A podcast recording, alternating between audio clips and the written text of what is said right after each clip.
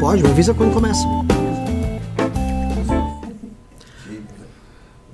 Olá, meus queridos amigos, boa noite para mais um MBL News. Aqui nesta sexta-feira, já um pouco abafada, já tá passando aquele inverninho gostoso tal. Mas o que importa, né? O que importa é que estou aqui hoje com dois cabeçudos, né? Fernando Horden não veio, prometeu que viria sexta-feira, mas está substituído por um oriental. E não é o Kim, para vocês que já ficaram com o rabo quente. Né? O oriental que está aqui é Alan Egami. Uma boa noite pro Alan. Boa noite. Mas fala alto, né, Alan? Boa noite. Mas um pouquinho mais alto. Boa noite. O cara curte Aí. hardcore e, Isso. e fala baixo. E o professor Ricardo Almeida. Boa noite, meus queridos. Olá, olá. Galera, a, a pauta de hoje é uma pauta bem interessante, uma pauta bem divertida. é, porque é uma. Enfim, é, vou até vou ler aquilo. Ela. é, ela trata de Flávio Bolsonaro, né? Vou, vou só ler aqui quais são as cinco pautas e depois a gente vai mexendo, né? Pauta 1 Vamos é: manda.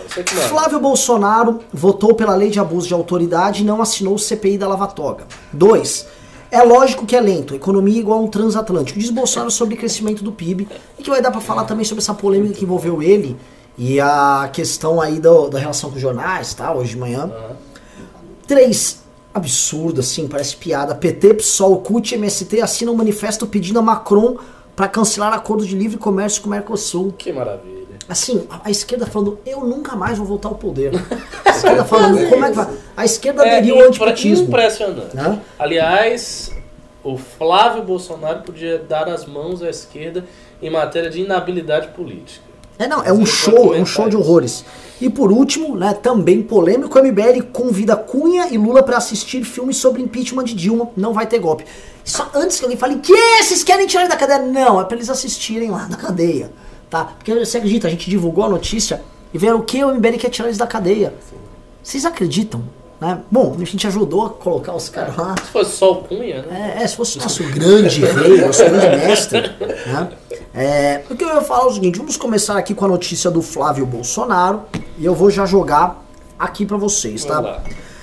Flávio voltou pela lei de abuso de autoridade e não assinou o CPI da Lava Toga. O senador Flávio Bolsonaro votou nesta quinta-feira a favor da lei de abuso de autoridade e não assinou o manifesto de senadores que pede pelo veto presidencial ao projeto mais abrangente aprovado na Câmara.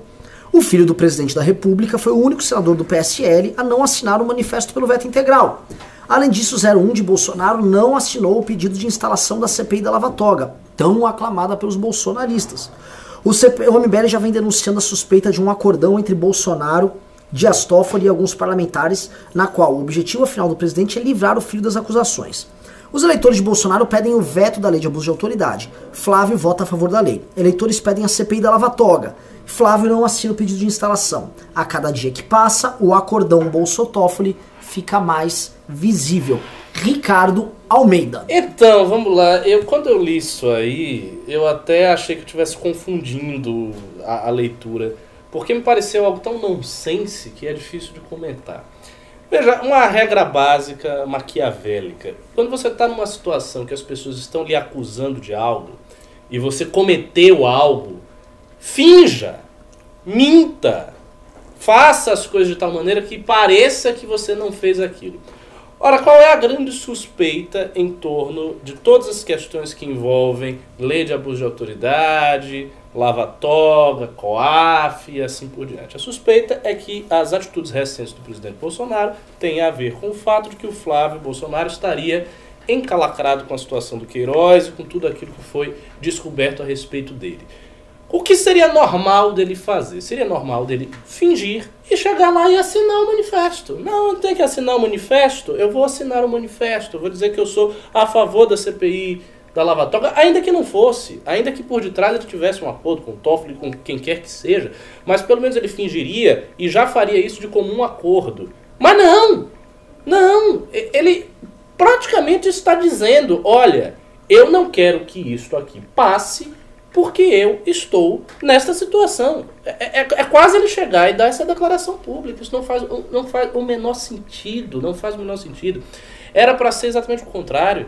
Era para que o Flávio Bolsonaro fosse uma das vozes mais ativas em favor do veto presidencial à lei de abuso da autoridade e à CPI da Lava Toga. Ainda que o fizesse de maneira falsa, ainda que o fizesse da boca para fora, mas pelo menos para salvar as aparências, salvaguardar as aparências. Afinal de contas, existe aquele velho brocado latino que diz que a mulher de César deve ser honesta. No caso, parece que o Flávio nem é honesto e nem quer parecer honesto. Exatamente. Eu fico na dúvida se é desinteligência ou se é um sinal, um ato daquele político que você precisa enviar para os seus colegas que estão fechados com você. É, tem um problema que o Flávio é Bolsonaro, o Bolsonaro nós somos um.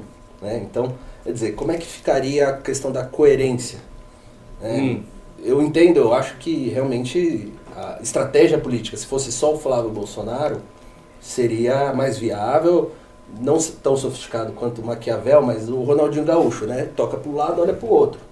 né? Mas a questão seria né, essa linha. O problema é que ele depende de outras circunstâncias. O, se houver o acordo, isso tem a participação do restante ali, da família, do pai, no caso. Claro, claro. Né? E aí ele dando esse sinal, poxa, o cara tá tirando dele fora, deixando o Alcolumbre nessa fria, né? deixa a, o, STF na fria. O que, que o Bolsonaro vai dizer depois em relação à CPI da Lava Toga?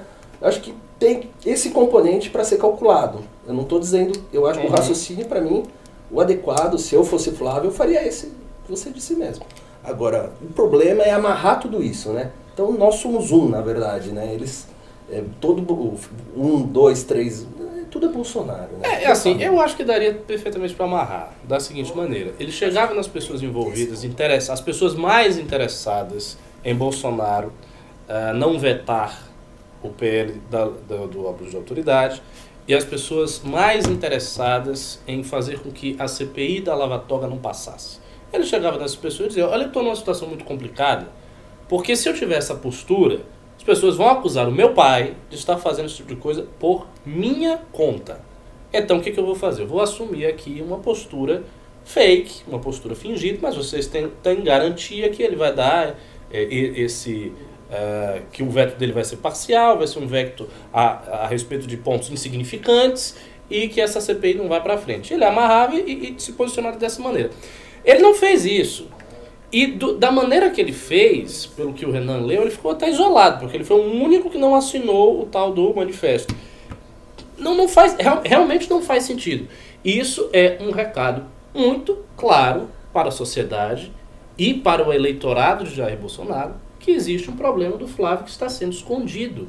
Não há mais como evitar esta conclusão. Esta conclusão está estampada em letras garrafais, em luz de neon, em todos os lugares, em todos os cantos. É óbvio que eu não posso afirmar, porque eu não tenho uma prova material, mas os indícios, a lógica, o simples pensamento, a dialética leva tudo a você ver esse resultado. E ao fazer isso, ele está corroborando a opinião daqueles que são críticos a Jair Bolsonaro nessa circunstância. Então, realmente, eu não, eu não vi muito sentido. E é como eu falei antes do programa começar. Eu acho que ele deu as mãos com a esquerda em inabilidade política nessa situação. Ele realmente fez algo sem a menor lógica. Mas você acha que não tem lógica o que ele fez? Acho. Por quê? Porque eu expõe totalmente. Não, lógico que expõe. Mas na hora Sim. da exposição tá dado, o cara tá com um papel ali pra ele assinar. Mas é diferente. Por exemplo, uh, se ele tivesse uma postura diversa, o que é que a narrativa bolsonariana levantaria? E aí levantaria com um ponto forte. Dizer, olha, se o problema fosse o Flávio, o Flávio não estaria com essa postura. Ele mesmo, o próprio Flávio, quer que a, a, a lei de abuso de autoridade seja vetada de forma integral ou nos pontos principais. Então não tem nada a ver com defendê-lo. Por que, que vocês estão dizendo que o Bolsonaro está defendendo o filho dele? Não, o Bolsonaro está fazendo essas coisas porque está sendo muito pressionado, porque o Centrão é isso, o Centrão é aquilo, o status quo está aí, está pressionando o cara, o cara não consegue resistir à pressão, é circunstância política, vocês têm que entender. Esse é um bom discurso. Esse discurso consegue convencer as pessoas, esse discurso consegue blindar o Bolsonaro do tipo de crítica que o MBL está fazendo e que outros veículos estão fazendo. Agora, quando o próprio Flávio tem essa postura, é como se ele pegasse o, o, o flanco do pai, abrisse e dissesse: Ó, meta aqui a faca aqui. É isso que eu estou fazendo. Então, assim, não tem sentido. Faria sentido que ele tivesse um acordo, ele fingisse uma postura, daí ele tirasse essa pressão do presidente Bolsonaro e o presidente fosse lá e fizesse um veto insignificante ou, ou deixasse passar por completo a lei de abuso de autoridade. Eu, eu, eu realmente não vejo lógica nisso aí. É Nenhum. esse tema da CPI, se parou pra pensar que assim, ela realmente é grave, pessoal do Supremo. É, a- haver uma CPI com tantos opositores que eles já têm dentro do Senado, já não é pouco. O número de pessoas, de, de senadores que assinaram já está começando a ficar mais substancial. É, é um problemaço. Você vai começar a expor a vida, as relações entre eles. Concordo. A assinatura dele vale nesse Eu, jogo. eu sei, E muito. mas veja, a assinatura dele não equivale a um voto de Minerva. Não é a assinatura dele que vai definir a situação. Não vai definir a situação. E se o presidente está predisposto a blindar o establishment, STF Centrão, então uma moeda de troca é justamente permitir que o filho dele possa ter uma postura vocal expressa contra isso. Contra o Supremo, que ele acabou de fazer Sim, pra, exato, para garantir a narrativa Assim, de que o cara não assim, está lá es- sendo colocado num cabresto para salvar o filho. Essa narrativa é medonha para Bolsonaro. A não ser que haja o seguinte: Que a que negociação STF, envolveu isso. É isso, a não ser que a negociação tenha sido tão dura para Bolsonaro que eles não tenham tido a possibilidade de fazer Eu isso. tenho certeza absoluta É, disso. se, se isso foi o caso, realmente ele não teve jeito a dar. Até porque eles Mas- sabem o seguinte, com certeza, é, isso aí envolve, tipo, para a tua militância aí. Para de ficar insuflando. Porque a assinatura dele tem um valor simbólico, tipo, um Bolsonaro tá assinando, vão pra cima deles. Né? Isso pra mim tá condicionado ali. Eu acho que o Flávio Bolsonaro não tinha opção, porque o Flávio Bolsonaro fez um acordão, o acordão É. tá feito, esse tipo de postura é parte do acordão. Ah, É, se, vamos é, lembrar. se ele não teve opção nenhuma, bom, então a minha análise não tem sentido. Ele não teve opção, ponto final. né? Não era uma coisa que ele pudesse mano- manobrar. E vamos lembrar. Mas, não sei. Tem um aspecto aqui, Ricardo, que eu acho que tem que ser Hum. levado em consideração, que eu acho bem importante. O que, que é? É, Quando você olha a decisão do Dias Toffoli, naquele processo que salva ele, ela amarra no Flávio Bolsonaro algo que vincula outros investigados. Então é de um maquiavelismo tremendo, porque assim, aquela decisão vai ajudar pessoas que o bolsonarismo trata como inimigos, só que eles não podem criticar, senão vão atacar ele. Então é, eles já fizeram uma amarração formal ali, não só para formalizar o acordo ali, mas para blindar eventuais ataques a eles. Então a existe uma preocupação, o próprio, o próprio despacho ele expõe essa preocupação em deixar eles mancos. Tanto que assim, esses ataques ao STF hoje do bolsonarismo, ele vem de franja. É, são Quem ataca é só franja. Franja. A franja fica atacando, até para não perder o discurso.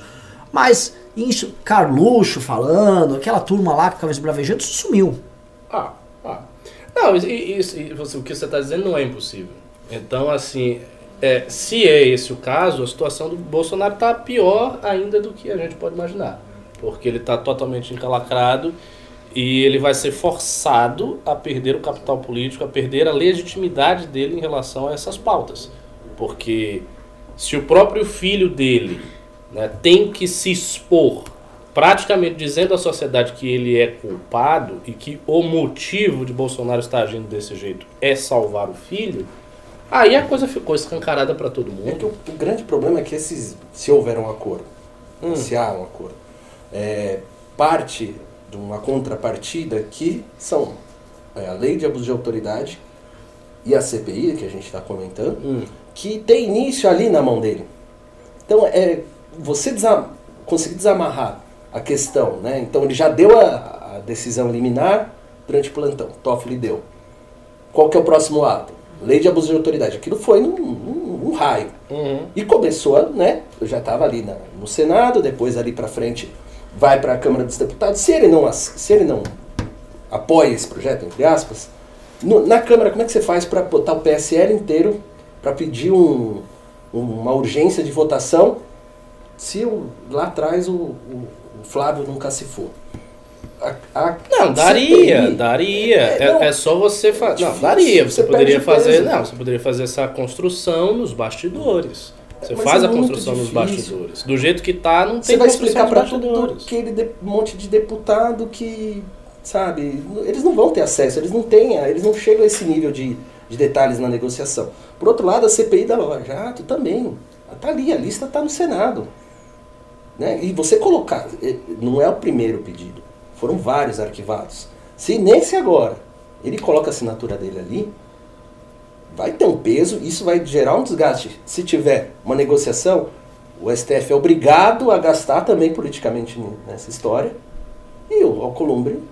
É, é que o peso, é, ô, Ricardo, é difícil. o peso disso na assinatura do Flávio não é do Flávio. Assim como o mandato Eu sei, é da, é. é da militância Não só da militância, é do próprio presidente. É como se a família estivesse endossando. Tá aqui, ó. Vamos investigar esses É um- caras. Vai ser visto como um endosso presidencial, sim. É, eu, eu sei que seria visto como endosso presidencial, mas o que eu estou dizendo é o seguinte: se houvesse a possibilidade, vamos, vamos trabalhar num cenário hipotético, se houvesse a possibilidade do Flávio sair com uma imagem melhor do que a que ele está, e o Bolsonaro garantir que na prática o sistema estaria salvaguardado, essa seria uma possibilidade muito melhor para o Bolsonaro. Porque do jeito que tá, tá escancarado, tá assim, é, é- é gritante, tá na cara de todo mundo. E eu não, não sei até que. po- Porque, veja, essa negociação é uma negociação em que o, o Bolsonaro ele está muito enfraquecido. Porque ele faz muito para obter muito pouco. O que ele obtém simplesmente é a salva do filho Não dele. foi pouco, né? Aquela decisão ali é, deu uma. É uma questão né? Sim, mas é uma questão familiar. É, ele, ele vence isso aí, ele traz isso aí, mas em troca ele expõe a família dele, porque ele está expondo todo mundo.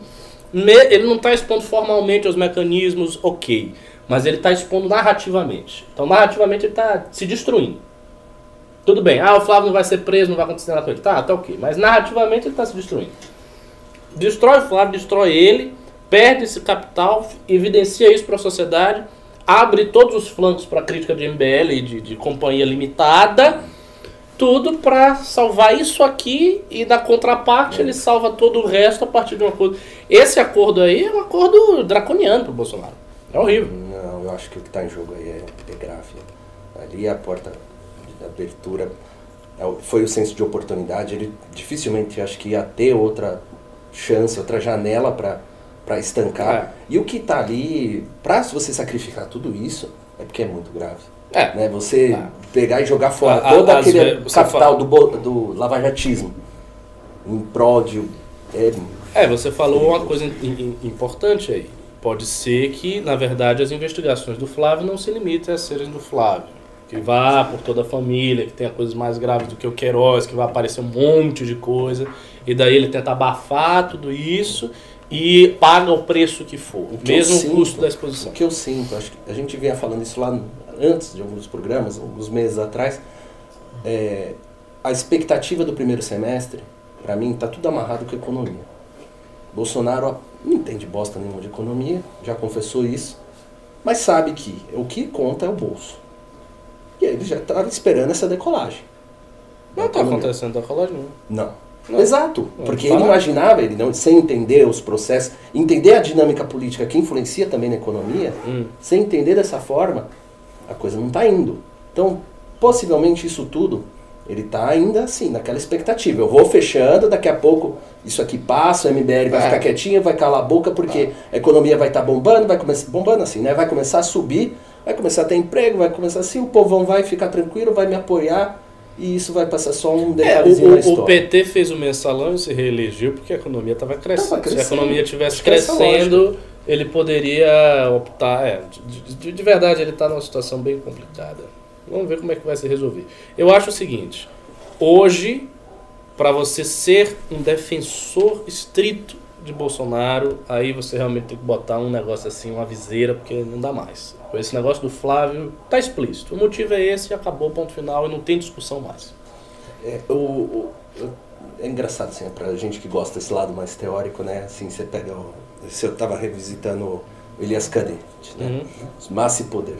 Você começa a ler a definição de massa dele, aí você enxerga esse comportamento, não só ne- neles, né? Você pega o próprio PT na época, com uma massa... Por que, que as massas se reúnem, né? Esse medo, essa insegurança, você cria uma, uma homogeneidade, tudo a mesma coisa, e depois você não segura mais, que a massa depende de crescer.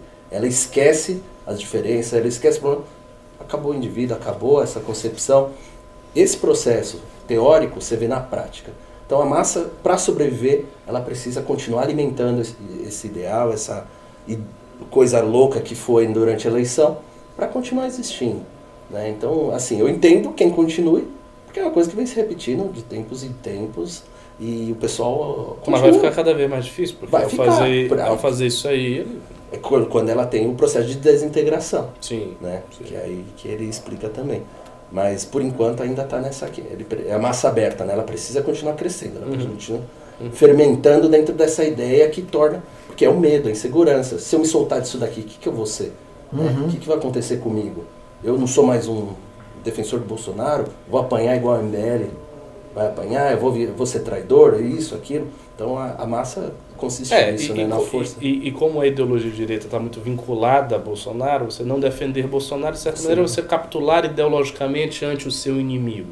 Exato. É mais do que não defender um presidente. Você fica Não ameaçado. é de- não defender um administrador do Brasil, não. É não defender um símbolo que encarna a minha preferência ideológica. E se eu não fizer isso, eu vou estar fazendo o jogo do adversário. Isso. Eu vou estar fortalecendo os coros petistas, os coros da esquerda, que querem que o Bolsonaro seja derrubado, e que querem mesmo. Então, é, é um dilema.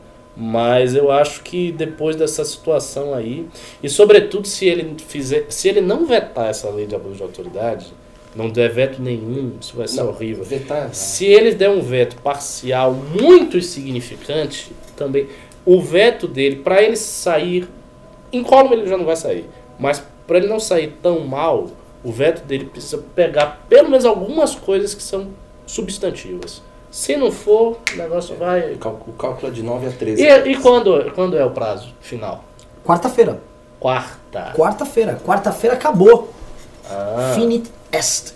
tem news quarta-feira. Quarta-feira vai ser o news. Vai ser pesado. Vai ser porque news ele tem até porque Aí a quarta-feira gente vai ver isso. o pulo do gato. Sim, ele tem quarta-feira. Imagina se ele veta tudo. Se ele veta tudo, aí ou nunca houve acordão, o Toffoli apenas fez um despacho muito. Ou ele girou a mesa. Ou o Bolsonaro virou e falou: vou, é, levou meu filho agora denuncia esse esquema todo aí, seus vagabundos. Aí. Seria interessante. Seria uma seria jogada. um- Não, não, um plot Interessante, twist. seria- Vamos às ruas com os vagabundos. Será? Difícil, cara. Sei, é, não acredito Acho que ele vai fazer difícil, isso. porque não. quando ele se ele virar a mesa, alguém, se há algum acordo, Vai, alguém vai também vai abrir. Olha só isso aqui. Né? E como o Alan colocou ali, para ter, pra ter um acordão, para ele renunciar ao potencial revolucionário do É, não, processo, porque tem uma coisa grave. tem que ser um negócio grave. Grave, velho. Grave, capital. É. né? Então aí isso, isso, isso deve preocupar ele. Mas o fato é o seguinte, né? Nós não vemos os influenciadores do bolsonarismo falando disso. Não vão. Vejo gente falando do Kim. Não, o que mostra, assim, é uma disso. pena porque essa, turma tentou se colocar como uma espécie de mídia alternativa. É, sim, sim. E, e eles tentaram, assim, né, florescer como uma mídia alternativa. Né? É, renova a mídia, como é que é o nome? Terça livre. Tá. Eles tentaram. Política nacional. Só que esses caras, assim, é, é peleguismo governista, é mídia Total. pelega. E é um troço, assim, assustadoramente pelego. É um Uhum, tipo de peleguismo. uhum, uhum. Eu não vi o Brasil 247 sendo tão pelego. Ele era pelego, oficialmente. Até envolvido na Lava Jato, Brasil Mas não 247. Mas um desses é aquela coisa assim, o meu presidente, Ah. os editores, tipo, estão numa cruzada. por exemplo. É um- É um peleguismo que passa de qualquer... Porque a mídia de esquerda ainda tinha aquela coisa, vamos criticar Lula pela esquerda. Sim. Então existem críticas pela esquerda ao projeto petista. O PT não é tão de esquerda, o PT não está fazendo a revolução que deveria fazer, o PT se aliou à classe dominante. Aí dava para fazer uma crítica ao PT. Carta Capital tem crítica ao PT. Sim, Revista o, Fórum o Nassif fala, gente, é possível, ele falava assim, em 2010, PT. é possível fazer críticas ao PT? Exato. Agora, estes influenciadores, eles, como eles identificam globalmente direita e Jair Bolsonaro, não há uma crítica à direita a Jair Bolsonaro, porque é impossível. Porque Jair Bolsonaro é a direita. Se Jair Bolsonaro é a direita, não tem crítica à direita a Jair Bolsonaro. A única crítica a Jair Bolsonaro é de esquerda. Se o MBL faz uma crítica, é porque ele é de esquerda. É, Se o Novo faz, é porque ele é de esquerda e todo mundo é de esquerda. Porque Jair Bolsonaro é a direita. Né? A, a ideia é essa aí. O que é uma pena, e eu acho que é um erro estratégico, porque é apostar muitas fichas em uma coisa a curto prazo. A renovação da direita, que foi iniciada na década de 90, deveria ser uma renovação a perdurar décadas. Portanto, ela não poderia, em hipótese nenhuma, se solidificar inteiramente em uma pessoa ela tem, tinha que ser uma coisa subterrânea, profunda, Pra você, ah, a pessoa caiu, já foi, esse projeto falhou, você vai, esse projeto falhou, você vai, esse projeto falhou, você vai. Como eles identificam tudo em Bolsonaro, se Bolsonaro cair, isso aqui tudo cai junto. Exato. E, é- e é uma, e assim, é uma aposta muito ousada de quem se grudou nesse tipo de projeto. É uma aposta muito ousada, porque estão se vinculando e não conseguem se desvincular. E se o bolsonarismo cair, qual o futuro? É, é indigência. A não ser que, obviamente, é, eu vi que, eu vi que existem alguns ruminantes aqui nos comentários, e vieram alguns ruminantes. Alguns é, são semoventes, né? Não, mas eles estão dizendo o quê? Eles estão aqui xingando a gente. Ah, dê, dê bons argumentos. Dê bons argumentos que a gente rebate, a gente Isso. gosta de conversar. Pimba aí com os argumentos, Sim, não, questione. Vai ver um cara com diga argumento tá muito sólido. MBL se elegeu atra- através de Bolsonaro. Um tal de Paulo Marcos. É, Ah, isso é é, uma perspectiva muito boa. Comentar. Porque, assim, é, eles fazem a leitura de acordo com o mundo recente. Parece que o impeachment foi há 10 anos atrás, né? É. Na verdade, foi, já faz um tempinho já que rolou. Ainda bem que vai, vai estrear o filme a partir de segunda-feira. Né? Porque quando o MBL começou, que se criou, teve as suas maiores matérias na imprensa, teve o pico da sua atuação, o Bolsonaro tinha 1 a 2%. Ah. Né? E o MBL não se elegeu porque o MBL não é um partido, o MBL, o MBL é uma instituição. O grosso, 99% dos membros do MBL não concorreram a nada. Né? É, e, outra coisa, não tem sentido dizer que os votos dos meninos do MBL foram votos bolsonarianos. Porque, veja, havia candidatos do PSL. Sim. Havia candidatos explicitamente apoiados por Bolsonaro. Então, se as pessoas de São Paulo resolveram votar no Arthur e não votar num candidato do PSL, no Gil Diniz, votar no Kim e não votar na Joyce, é porque eles fizeram uma escolha e nessa escolha a marca MBL pesou mais, o trabalho individual do Kim e do Arthur pesou mais do que meramente o fato de pertencer ao PSL e ser abençoado por Bolsonaro. Isso é um, um dado óbvio, incontornável da realidade.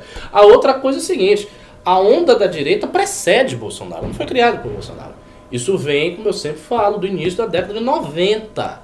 No início da década de 90, ninguém nem sabia o nome de Jair Bolsonaro. Jair Bolsonaro é, era um, um deputado do baixo clero que defendia questões de interesse dos militares, das Forças Armadas. Ele não tinha expressão dentro da direita.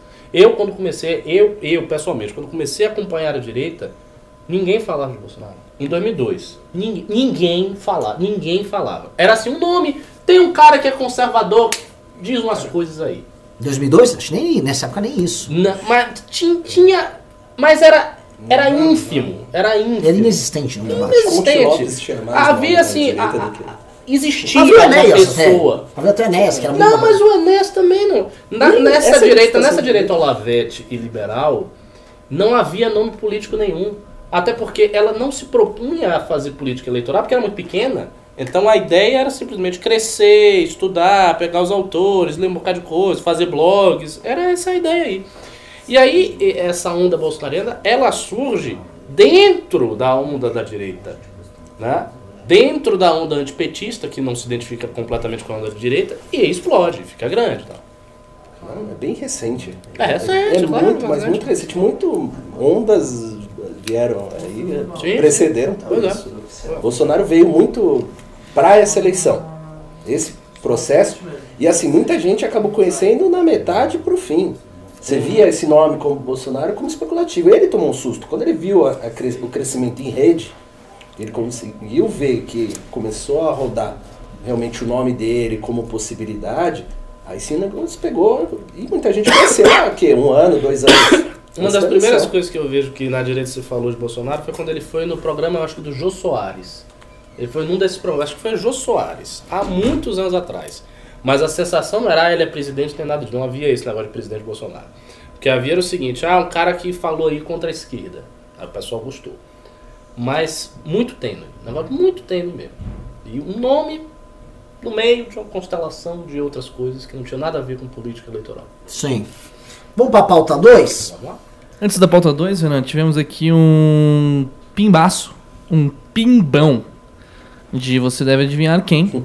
Ah, É? Do nosso grande mecenas, Alessander O. Mônaco. Ele falou o seguinte: assistam hoje, dia 30 de agosto, no caso, realmente hoje, à meia-noite e meia, então no caso, na verdade, amanhã, o De Noite no SBT com Danilo Gentili e a turma do MBL para divulgar o filme Não Vai Ter Golpe, com Alexandre Santos, Fred Hall, Kim Kataguiri e Fernando Holliday. Olha só. uhul. Pessoal, é verdade, vocês estão sabendo que começou, na verdade, quem está no News aqui não pode perder, né? Começou uma maratona MBL, vocês estão a par disso? Então, é, com- comentaram sobre isso. Thiago Cardoso, do 20 reais, ele falou: Boa, Alessander. E outra, assistam Kim Kataguiri no Marina Godoy Entrevista, hoje às 23 horas na Rede TV. Pois é, então vamos lá, vou explicar pra vocês o que tá rolando. Você tá assistindo o MBL News agora, vai terminar por volta das 9h30, 9h40. Aí dá aquela descansadinha, come um lanche, uma hora e meia. Né? Joga um videogame. Vê- faz o seguinte, arrasta o Instagram, lê os posts do MBL, assiste o ficheiro do MBL pra ficar pronto. Aí tal, 11 da noite, sintoniza na Rede TV, aqui na Marina Godoy. Mais ou menos vai ser uma meia horinha ali, mais ou menos isso. Entrevista polêmica em Kim, fala verdades ali. Depois disso, aguarda mais um pouquinho, meia-noite e meia, né? Faz mais um lanchinho, toma um cafezinho pra ficar acordado. Entrevista aqui em Holiday, Alexandre e Fred no Danilo Gentili. E assim, tratou do filme, o Fabuloso Não Vai Ter Golpe? Tratou. Mas tratou de polêmica também. Então é o seguinte, maratona MBL, corujão MBL pra você, você e sua família, você e sua esposa, você e seu esposo, assistirem, ficarem assim, bem, bem bumbum livre aí, como diz o- os nossos amigos da direita verdadeira e pelega. Sim, Né? teve mais um tá pimba virando aqui do. autônomo, né? Você entra no MBL, nas coisas do MBL, depois você não sai mais. É, é, o problema do MBL é isso, você tem podcast, você tem vídeo no Tem YouTube, tudo. Você tem congresso pra ir, você pode participar de núcleos, você pode eleger deputados, você pode ir no gabinete, você pode estar na TV, tem tudo quanto é lugar. Nós somos quase o grande irmão. Né? Inclusive o Hugo Bustamante, ele doou 5 reais, ele falou, hoje tá legal porque tem news, tem Kim na Rede TV às 23 horas e depois o De Noite. Nossa, puta merda, overdose. Nunca teve uma overdose dessa assim. Não, overdose. Na época. Ah. no pânico. Ah, verdade, Puta, ainda teve que ir no pânico hoje. Ele. É, hoje o seu dia, assim, não trabalha, não faça mais nada, É fique só acompanhando o MBL. É, é um movimento muito do escroto, né? Tudo barulhento, causalão, né? Ontem o Kim. Ah, outra coisa, né? O Kim tá no Xvideos. Foi Sim, sim. Kim tá no Xvideos. Pode, pode Sim, procurar lá. é, Renan, teve um. O Francisco Mas cuidado, Moro. viu? Porque tem cenas fortes. O Francisco Moron pimbou 5 reais, ele falou o discurso do Kim ontem na tribuna deveria ser uploadado para o Xvideos, se bem que acho que eles não aceitariam por ser um vídeo de estupro. Mas, mas eles aceitaram, o Francisco Moro, inclusive, Ah. está lá, se você procurar. Está no Xvideos, está como lá é que é o sim. título mesmo? Ah, não sei agora. É, Young, Young japonês. É, Fucks. Asian Boy, É, Asian Boy. presidente, é, som, Som. É. Na bunda. é, Bukkake. Uma coisa é, e assim. faz bucaque na cara dele. né? É, É, tá na sessão lá, rape. É, é, tá lá. tá na sessão rape. Mas tá no Xvideos, assim, assiste lá que o Xvideos já autorizou, então tá rolando, né? É... ah, que horror. Vamos pra pauta número 2. Antes de entrar na pauta número 2, por favor, aqui, queridos amigos aqui, queridos amigos. Eu tô dando aquela enroladinha porque eu. é, Qual é a pauta 2 mesmo, Fred? É lógico que é lenta a economia. É o transatlântico. Transatlântico. Transatlântico do Messias. O transatlântico. Ah, pegar aqui, vamos lá, vamos lá. Veio. Ah, antes de vir é o seguinte: é que o, o nosso amigo Alessandro Mônaco já, já, já pimbaralhou a Já bagaça toda. Mas é o seguinte: Esse. Por 150 reais, ou seja, é um, é um- é um campeonato de pesado. Você tem. Você pode levar, tá? Provavelmente no leilão. Você pode ser vencedor do livro, vai levar um Ludwig von Mises, o livro As 6 mil lições. Ou vide ação humana, né? É tipo 6 lições, só que multiplicado por mil. Ele é gigantesco, né? Ah, pô, olha, mas assim, o Mises, ele, é, ele não é tão incompreensível. Imagina se isso aqui fosse de Kant, Ricardo. Pô, Imagina uma bagaça. Espinosa. tem a bagaça dele, né? Crítica da razão pura. Nossa senhora. Nossa. Então é, é complicado, mas esse aqui é o seguinte, esse aqui é mais, mais legível. É, essa é mais palatável. Na Mais verdade, eu nunca, nunca li a São Paulo. Seguinte, o Guedes contou, né, no congresso da MBL, inclusive, que ele, quando ele tava, chegou na escola de Chicago, chegou todo empolgado, e aí a primeira das primeiras coisas que ele fez, ele leu a ação humana inteira, né? Ele leu, ah, Na tal... escola de Chicago? É, Ah. ele tava lá, tava... Não, não necessariamente na aula, mas ele leu. Ele contou que ele leu o livro, e ele falou, eu quero liberalizar tudo, tal... É porque os chicaguistas não são misianos. Não mesmo, Mas- mas ele é. Assim, ele- quando eu li, ele não falou sobre o Human Action. Quando eu li o Human Action, que não mudou minha vida, tal, blá, blá, blá, contou no Congresso do MBL. tá? Então, assim, você pode se tornar um Paulo Guedes se você vencer esse pimba. É. Já pensou nisso? Ministro da Fazenda, tendo que lidar com um Agora, presidente cuidado com o presidente É. do qual você vai ser ministro. Mas vamos falar de economia aqui? Vamos Já lá. que falou de ação humana e Paulo Guedes, né? É lógico que é lento. economia é igual ao transatlântico. É. Uhul! Diz Bolsonaro sobre o crescimento do PIB. Nessa sexta-feira, o presidente Jair Bolsonaro criticou as manchetes dos jornais que, ao noticiarem o crescimento do PIB do segundo semestre, ressaltando a lentidão da retomada da economia. O presidente reconheceu que a retomada é lenta e comparou a economia a um transatlântico. A economia é igual, ele falou, abre aspas, a economia é igual a um transatlântico, não é de uma hora para outra. Até a nossa casa, quando o pessoal está endividado, é complicado, é devagar recuperar. O resultado do PIB, embora não seja muito alto, veio um pouco acima do esperado pelo mercado e, por isso, afastou o risco de entrada do país em uma recessão técnica, caracterizada por dois trimestres seguidos de retração do PIB. A alta de 0,4 foi o melhor resultado para segundos trimestres desde 2013, quando cresceu Uhum, 2,3%. Foi o último crescimento brasileiro. E eu vou falar aqui, agora vou me dar um ponto aqui. É, o Bolsonaro estava exultante com isso, aí hoje de manhã ele apareceu ali naquele, naquele, grade, naquele gradil que ele encontra os jornalistas. E lá ele, ah, olha aqui essa capa aqui, ó, cresceu mais, bababá, e o Globo cresceu mais, Estadão, ah. e ele foi pra cima. Ele tá nessa linha aí. O que que, que que vocês têm a dizer? Não só do crescimento, mas essa cobertura da imprensa sobre o fato em si e a reação do Bolsonaro. Olha, eu vou lhe dizer, eu assisto muito pouco jornal e leio muito pouco jornal. O, o que eu assisti, eu vi uma cobertura disso na Globo. Eu vi na Globo. E eu, por incrível que pareça, eu não achei uma cobertura antipática, não. Eu achei uma cobertura bem neutra, bem tranquila. Ah, eles enfatizavam, o Jornal da Globo, enfatizaram várias vezes que o Brasil ah, não estava entrando em recessão, que isso era bom para os mercados, que o crescimento era pequeno, inexpressivo, mas achei uma abertura, uma cobertura ok. Porque é isso mesmo, o crescimento é pífio, muito pequeno, mas não está em recessão. E é o primeiro. Então, não há, não há nada demais nessa cobertura. Quanto à reação do Bolsonaro é esperada, né? Ele sempre tensiona com a mídia, ele sempre fez isso, né? E eu acho que ele esteja fazendo esse tensionamento, esse acirramento com Dória, com não sei quem, com mídia, etc, etc, para criar um bafafá, aquela agonia típica que ele faz e lançar uma bruma na cara de todo mundo. Por causa do bendito veto.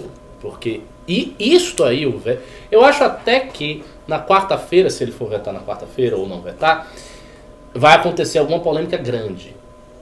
Tem que acontecer alguma polêmica grande, um negócio assim para chamar a atenção, para deslocar a atenção do eleitorado dele, porque o eleitorado do Bolsonaro, todos vocês sabem, é muito movido aos, conflitos, às brigas, aos inimigos, aos, ao acirramento e tal. Então esse eleitorado tem que ficar olhando aqui para ele poder fazer o negócio dele aqui. Então por isso que ele está indo para cima de todos os jornalistas. Não é justificado ele ter essa postura, dada a abordagem que eu, pelo menos, vi na Globo do, do crescimento econômico do Brasil. É uma abordagem super suave. Não sei os outros veículos de comunicação, não tenho conhecimento. Eu vi um pouquinho antes essa comparação, né, um pouco antes dele falar, e está acontecendo muito isso. Ele pega um- uma discussão na internet e lança, né, como se estivesse fazendo essa crítica. Me parece que ele já está até cansando já, porque é, ele está empurrando, está tirando foco mesmo. Né? Ele quis dar um, um ar de otimismo no, no retorno à economia. Não vou criticar, porque é o papel dele de retomada do crescimento.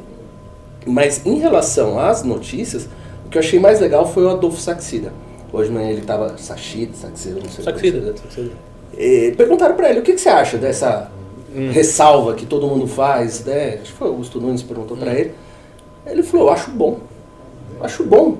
Porque a crítica era que no governo do PT se fazia um monte de atrocidade na economia e não tinha crítica. Agora, se nós estamos no poder, que se faça crítica. E a gente vai, né? Se faça as ressalvas ou que dê a notícia, contou o que tem que ser dado. E vamos para frente, vamos tocar o trabalho. Né? Esse lado que o Bolsonaro puxa político, não sei o ganho, o capital que ele tem, né? Pra, pra- porque a equipe dele é técnica. Esse Pois é, a e o Adolfo. Saxida não é nenhum esquerdista. Jamais. E nenhum inimigo do governo Bolsonaro. Não. E nem mesmo tem uma postura antipática ao governo. Tem uma postura até simpática. Então, ele dizer isso aí esclarece tudo. E é uma ressalva objetiva, porque o crescimento é pequeno. Mas, Agora foi só- bom, é, Positiva. superou as expectativas porque houve primeiro um pessimismo, houve revisão Pra baixo. para baixo e aí surpreendeu porque a revisão para baixo não foi a revisão para baixo. Peraí. Acho que tem um pouquinho dessa coisa de microeconomia que os caras querem acertar as coisas e vão acertando até chegar no último dia, né? e, e ajusta. Então, Uhum. tem um probleminha aí, acho que é mais no, no cálculo da, Uhum. do, do crescimento do que necessariamente com a questão da imprensa. Mas aí ele puxa esse lado político, né?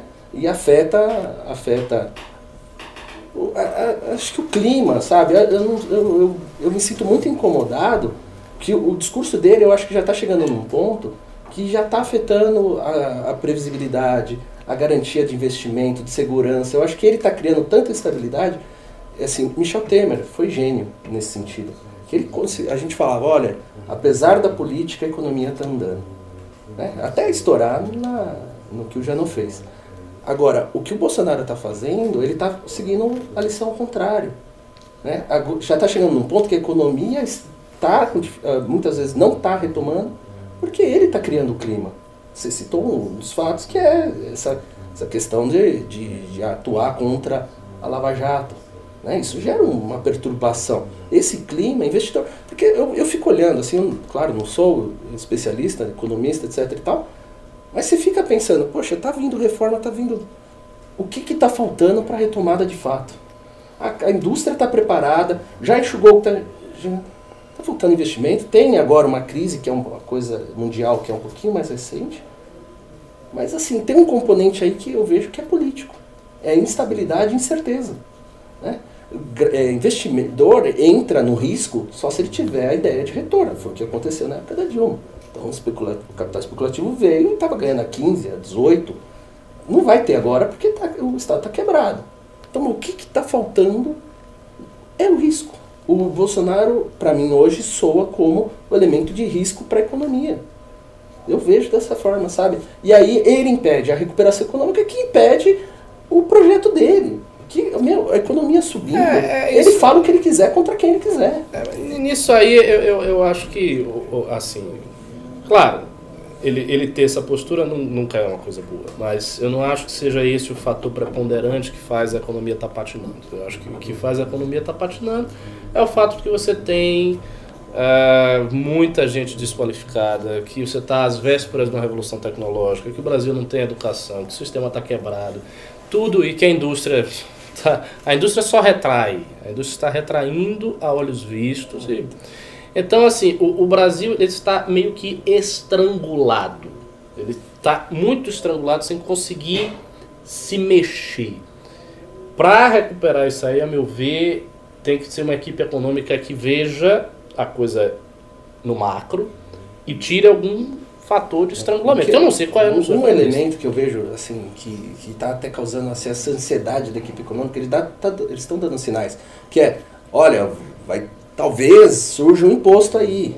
Olha, né, vai acontecer isso, aquilo. E parece assim, meu, cadê o dinheiro? Bota o dinheiro aí, que é o que está faltando, a gasolina para fazer o carro andar. Né? Então, essa, essa, eu não vejo o que está faltando nessa equipe econômica que eles não pudessem fazer para retomada disso daí. É, mas quem liberaria hoje dinheiro, você tem uma concentração bancária e os Também. bancos estão cheios de dinheiro, eles poderiam liberar o crédito, Cheio mas mesmo os bancos têm medo. Tem medo. Outra É coisa, o número de pessoas que está no Serasa, que É estão de- impossibilitadas de contrair crédito hoje no sistema bancário, é 60 milhões. altíssimo. É altíssimo. São 60 milhões, boa parte dela como cidadão, eh, como, como, como, como se diz? É, Pessoa física. é pessoa física, sim, mas pessoa ativa, eu esqueci o nome agora. É, economicamente É ativo. pessoa economicamente ativa. Então, assim, são É. pessoas capazes de gerar renda. É, A, a merda, assim, tá. Quem pode gerar renda, além de estar desqualificado para o mercado de trabalho, qualquer, a, o Brasil tem um apagão educacional monstruoso e que isso vai impedir que a gente tenha empresas de alta tecnologia e serviços de alta tecnologia. E empresas e serviços de tecnologia no Brasil vão ser sempre muito restritos, presos a algumas regiões onde você tem a formação de alguma mão de obra mais Uhum. qualificada. Por isso E você vai ver médico bom em São Paulo Sim. né? Ah, é aqui vai ser São Paulo, um pouco no Rio, um pouco numa capital aqui, umas duas, três capitais no Nordeste, as do Sul e só. E é, é isso que gera essa assimetria regional tão grande que você vê no Sim. Brasil. Tudo se concentra em São Paulo. São Paulo, eu tive a oportunidade de estar aqui morando alguns meses, eu vejo isso. São Paulo é hiper concentrado de tudo, enquanto que nas outras regiões não tem nada. Né? É assim que funciona. né? E pior, São Paulo suga os quadros pra cá, porque como você também não tem a operação Ah. economicamente ativa lá, por exemplo, o Ceará hoje tem uma das melhores educações do Brasil. Não tô aqui fazendo piada, é verdade, tem. Tem, Só né? que esses, pe- esse povo vai estudar aqui em São Paulo. E depois vai arrumar emprego aqui em São Paulo. O cara não vai se formar no Exatamente. ITA e vai arrumar um emprego em Exatamente. Fortaleza, sei lá, numa repartição pública. O Ceará tem alguns dos melhores cursos preparatórios para o Itaim Sim. e o cara vem tudo pra cá. Aí tá, cá vai arrumar um emprego pra cá. Então, sim, tem um apagão. E esse é o problema seguinte: a gente fala, pô, mas não vai recuperar com a reforma da Previdência? A reforma da Previdência está evitando de nós irmos pro buraco agora. Desastre. É um desastre. A gente está simplesmente. Não tem um desastre. Beleza, agora vamos olhar aqui. Aí tem um investimento em educação, que assim vai render só daqui 10 anos. É, é, é uma, é uma merda. E enquanto isso, quem está sustentando a gente é o agro. É o quem agro, está é o mantendo a balança comercial, quem está fazendo Bendito dólar entrar. agro. É o bendito agro. E enquanto isso, você tem uma campanha internacional agora, verde, que vai envolver nosso agro. Então o Brasil está numa situação horrorosa. E aí não é culpa do Bolsonaro, não. O Bolsonaro tem uma, tem uma trolha na frente, esse é o problema. Quando você tem uma trolha, a gente tem um problemaço, a gente tem que ter um governo de salvação nacional. O governo Bolsonaro deveria ser um governo que se vê como um governo de salvação nacional. Fazendo, ó, em vez de xingar o Dória, que é o governador de São Paulo, ele xingou o Dória absoluto, de graça. O Dória é um cara que fez campanha pela Previdência. O Dória, vamos ser claro, o Dória disponibilizou o marqueteiro dele, que é o. Esqueci o nome dele. o Daniel Braga, para trabalhar no Ministério da Fazenda. O Dória fez toda. E amo o MBL trojando. Não, tô lejando, tá? Tem milhões de críticas ao Dória. Acho o Dória oportunista. Só que assim, o Dória tava cumprindo o papelzinho dele ali de governador de São Paulo. E o Bolsonaro ataca ele gratuitamente. O governo de salvação nacional, o líder, o grande líder, tinha que estar fazendo assim: vem pra cá todo mundo, vamos salvar essa merda. Vamos resolver essa merda. Pra ser visto na história como puta de um presidente. Só que ele tá preso em mesquinharia. É, É porque a mesquinharia. crítica dele ao Dória é o seguinte: ah, mas o Dória falou isso pra se afastar de mim e pra se cacifar. E daí? Deixa o cara falar, deixa lá. Entendeu? Ele se prende a essas coisas, a mesquinharias, a questiúnculas de disputa entre eles, se o cara quer ser o presidente no futuro, não quer. Não interessa. Ele tinha que fazer exatamente isso. A começar pela própria direita. Sim. Eu acho que no primeiro dia que o Bolsonaro precisasse, a primeira coisa que ele deveria fazer era reunir toda a direita. Sim. Chegar a direita toda MBL, formador de opinião, todo mundo. Vem, vem, vem, senta aqui todo mundo. O negócio aqui é o seguinte, vamos fazer aqui um grande acordo, vamos ficar tranquilo, todo mundo. Bolso... Pessoal bolsominion, os nossos formadores não vão bater em vocês. O novo fica Vocês vendo. também criticam, mas devagar. E vamos ficar todo mundo amigo aqui, vamos fazer o negócio fluir.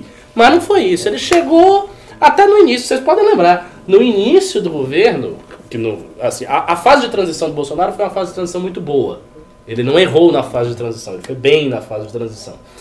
E a gente, os primeiros artigos que saíram no News sobre o Bolsonaro, eu escrevi alguns, o Renan escreveu alguns outros, foram artigos muito positivos para com o presidente. Tem pessoas que es- esquecem disso. A gente não é verdade que o MBL começou já batendo. A, a gente de fato fez críticas rápidas, mas os primeiros artigos eram positivos. E mesmo as críticas eram críticas muito diferentes das críticas que nós estamos fazendo agora. O tom era outro, era outra, era, era, era bem diferente. E a coisa chegou a esse ponto, em parte pelo, pelos erros do presidente, mas também em parte por uma absoluta falta de diplomacia dentro da direita, em que, se você faz uma ressalva, se lá atrás você fez uma ressalva, nego bate em você como se você fosse o demônio. Então você fez, ah, eu fiz essa ressalva, o nego já está dizendo você fez essa ressalva porque você é esquerdista, um comunista, não presta, um mentiroso, safado, sem vergonha, é assim. Muito agressivo. E isso destruiu a cultura da direita. Hoje a cultura da direita brasileira é uma cultura neurotizada, de muitas partes. Tanto do pessoal que é extremamente anti-Bolsonaro, porque tem, né, e exagera às vezes na sua visão, quanto da parte do bolsonarismo. É uma cultura muito ferida, muito machucada. As pessoas estão muito machucadas dentro da direita. E isto se deve ao fato de que ele é um líder omisso, ele quis fazer desse jeito. Ele sempre, não, nem omisso, ele desejou isso. De criar a fileira dele e eu tô com isso aqui e o resto não me interessa, eu vou bater aqui em todo mundo que tiver. E vou fazer o governo da porrada. Eu acho que dentro dessa seara, e é legal de comentar mesmo, é, é atrelando ao que você falou do fenômeno Bolsonaro. É, eu acho que o fato dele não ser esse líder, justamente porque ele não foi um líder natural no sentido próprio da palavra. Ele foi, para mim, ele é um fenômeno de outras pessoas que enxergaram uma possibilidade dessa ascensão do poder Ah, com a sim, figura dele. sim, claro. E não era a figura mais adequada para isso. não era o que representaria realmente o ideal de um líder de direita. Ele não faz isso porque justamente ele não é isso. Alan, né? vocês estão. Assim, a gente falou aqui, eu vou até me anotar que a gente tem que usar isso. O Brasil precisa de um governo de salvação nacional. Exatamente. E ele não é o líder para isso. As pessoas acharam que o salvação. Muita gente achou que a salvação nacional viria através do punitivismo. E o Bolsonaro fazia simplificações rasas, porque são simplificações, mas que eram muito poderosas para as pessoas. Ele falou: para ser um bom presidente, basta ter Deus no coração e amar demais esse Brasil. Não, não basta, velho. Não basta, é difícil pra cacete. Por se eu fosse assim, eu vou fazer a prova, vou passar no vestibular na USP. Ah, basta ter Deus no coração, amar bastante aqui A USP. A USP e eu vou passar. Velho, a, a vida é muito difícil. Tô com. Tô com. A Ricardo tá com câncer, Ricardo, vou resolver. Tô com Deus no coração, gosto muito de você, vou, vou curar você, ah, dá, dá um bisturi. Não é fácil. Essas simplificações eu sei que são bonitas, mas elas não resolvem os problemas. E o problema é o seguinte: a gente vai ter que. ver, O presidente vai ter que negociar, em vez de pegar um PSDB, que é um trapo de partido, e ficar batendo nele em praça pública, né? O PSDB já começou a reagir, trouxe o Frota, a Frota tá batendo todo dia no governo, entendeu? Ninguém gosta de ficar apanhando à toa. O governo vai lá e fica só jogando, bota, bate neles, atrai os caras a ponto de constrangê-los a agredi-lo. Atrai, Isso, negocie, converse. exa- é, você, Por exemplo, usou uma expressão perfeita. Atrai a ponto de constranger. Se, se você senta com o cara, você conversa, você é ameno. A, pessoa ela vai pensar três vezes antes de lhe criticar. Naturalmente. É uma reação humana natural. É, é natural, porque, porque é a a questão do trato. E segunda coisa, é, as boas relações políticas são, conversa são criadas através de micropactos de confiança que são criados entre as partes. Do tipo, ó, o PSDB vai apoiar aqui e tal, pô, eu vou poder então, a gente conversa depois pra ver. Ele não precisa fechar nenhum grande acordo. As coisas não existem assim na política. Você fecha um macro acordo gigantesco. Não, você vai criando micro relações de confiança, onde baseada nessa, né, nessa sequência de relações de confiança, você no final de tudo tem uma boa relação. Exato. Você não tem isso. E você tá, o cara tá só cortando relação. É. E, e as pessoas não querem sabotar o Brasil. Tá cortando, tá cortando. Vem cortando com todo mundo, com os próprios formadores de opinião da direita, já veio cortando. O Felipe Moura, você lembra, né? Sim. Que ele apanhou. Ele, ele vai picotando, vai picotando. Até não sobrar ninguém. É aquilo que o Luciano Ayan fala toda hora. Ah, ele quer reduzir a base, ele quer reduzir a base, porque ele quer construir um governo autoritário. Não sei se a perspectiva dele é construir autocracia, eu não acho que ele tenha fôlego para isso. Mas que ele está reduzindo a base, isso, isso é um fato. Está reduzindo, vai reduzir, e não tem outra perspectiva. Mas é, é esperar uma coisa que ele não é. Sinto dizer assim. Eu acho que ele foi a, a pessoa para é, pra ser o candidato, por quê? Porque justamente ele era o anti-estamento. Ele é o anti tudo isso. Ele é o anti conversar qualquer, com, com, qualquer quem quer um. que seja, né? Qual que é a crítica que a gente recebeu? Ah, eles eles estão pregando aí fazer política. Olha, política velha. Começa por aí. Ele foi eleito com, com essa ideia, pregando isso daí. E ele não é um grande líder. Não adianta. Ele nunca no Congresso era um cara de articular, de conseguir fazer grandes alianças, grandes coisas. O estilo dele, na prática, é do establishment, é, o estamento tradicional. Ele vai e troca de lugar, gente que tem que trocar, do jeito que ele acha que tem que ser. Né? Ele vai e acha que pode mudar por meio de decreto, ele vai fazendo. Por quê? Porque ele é o que ele sabe fazer. Ele não sabe governar. Esse é um fato. Assim, é- é- é- não queria ser tão ácido com ele, mas assim, é difícil reconhecer uma característica que um cara faz 30 anos a mesma coisa. Né? Assim, é- é- é, dentro desse assunto que eu, a questão mesmo um pouquinho maior, que é ser direita, tem um grande equívoco. Para mim, é muito longe de ser um, um- um governo com uma concepção de direita. Por quê? Porque ele, ele é um discurso. Ele é um- um- uma bandeira. Mas antes de tudo, ele não consegue reunir os símbolos necessários para a formação dessa direita.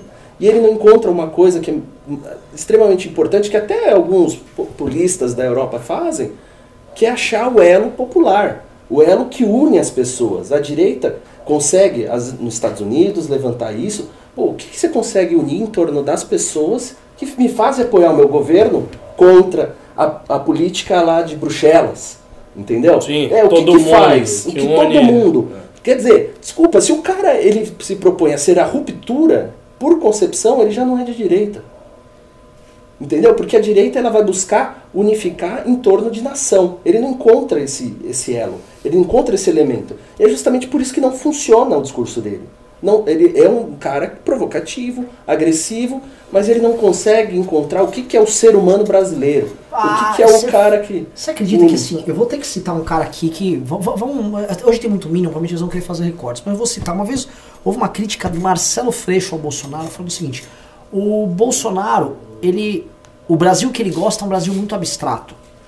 Ele não gosta do brasileiro. O Brasil que ele ama tanto e fala é a concepção do exército de Brasil. É uma visão muito particular. E eu não acho que o Marcelo Freixo esteja errado. Existe uma visão particular que o exército tem de Brasil. A ideia das riquezas que nós temos, vamos amar nosso Brasil, vamos proteger. É a ideia, é a ideia do exército. É uma concepção muito antiga que o exército tem. Concepção de ser tradicional, porque o exército é a instituição mais antiga que a gente tem. Foi uma instituição que tá ali, manteve a unidade territorial das colônias, depois no, no período imperial, agora na República. E o exército é, tem essa concepção, o Bolsonaro ele re- repete essa concepção do exército. Agora o Brasil é um país muito múltiplo, muito diverso, em todos os sentidos, culturalmente muito dividido. E eu- ele tem que lidar com essas contradições, porque o Brasil é um país contraditório. né? E ele, de novo, ele escolhe um faccionalismo, e aí ele impõe, é, se você não está de acordo com essa visão particular de Brasil que eu tenho, você não é nem brasileiro. Tanto que as pessoas fazem isso, inclusive com a gente. né? Vocês não são brasileiros, não. Você não está com o Brasil. Como você não está com o Brasil? O que, que era estar com o Brasil? Né? Então eu, eu acho bem complicada essa perspectiva, essa visão que ele tem. É uma visão que inclusive exclui brasileiros dessa, dessa perspectiva. Né? Eu- mas vou falar de gente que gosta de excluir brasileiro de perspectiva. Vou ler aqui a pauta número 3, tá? PT, PSOL, CUT e MST assinam um manifesto pedindo a Macron para cancelar o acordo de livre comércio com o Mercosul. É isso que você está ouvindo. Parlamentares do PT e do PSOL, além dos presidentes da CUT, MST e MTST, assinaram, assassinaram, eu diria, um manifesto divulgado em um jornal francês pedindo que o presidente Emmanuel Macron não assine o acordo de livre comércio com a União Europeia e o Mercosul. O texto também foi assinado por líderes e parlamentares da esquerda europeia. Pá. No texto, argumentaram que o acordo vai dizimar a indústria local e prejudicar o desenvolvimento do Brasil e da América Latina. Também alertam que Bolsonaro não vai manter o acordo de Paris.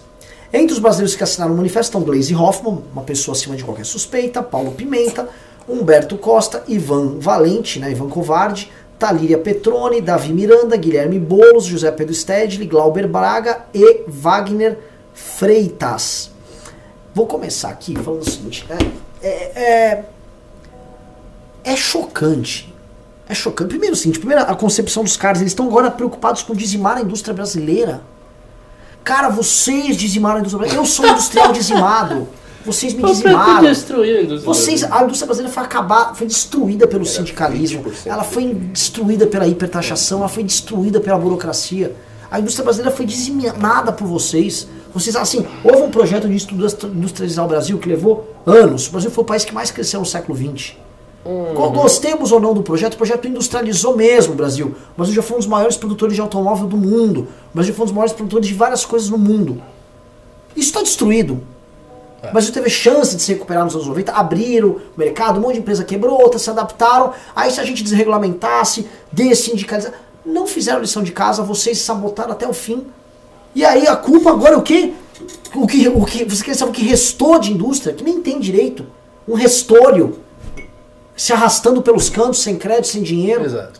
Aí, sob a desculpa de proteger essa indústria, eles vão simplesmente prejudicar o agro, que é o setor que funciona. Sim, é, é- Então você pega um setor que os caras mesmos destruíram, finge que vai proteger esse setor e prejudica o setor que funciona. Isso é de uma genialidade. E o pior, e o pior, ainda tem um, tem um aspecto ma- mais é, é, é, ridículo da situação, que é o seguinte. Se tem uma coisa que o Bolsonaro acertou na narrativa nos últimos tempos, e aí eu não falo dos deslizes dele de, de falar que a mulher do cara é feia, etc. Essa verborra- verborragia não. Mas quando ele mudou o tom e ele falou não quero aqui intervenção internacional na Amazônia, porque a Amazônia é do Brasil, isso aqui é uma floresta nossa, etc, etc. Ele acertou no tom. Porque o sentimento do povo brasileiro é esse. As pessoas não gostam de intrusões estrangeiras. Elas não gostam disso. Então, os caras irem lá, estes sim são bajuladores. Eles estão bajulando o presidente da França, que estava numa situação diplomática de tensão com o seu próprio país, para que ele não assine um acordo. com o seu país. Quer dizer, isso ainda passa a imagem de traidor da pátria. Essas pessoas estão passando a imagem de pessoas inimigas do Brasil, inimigas do país.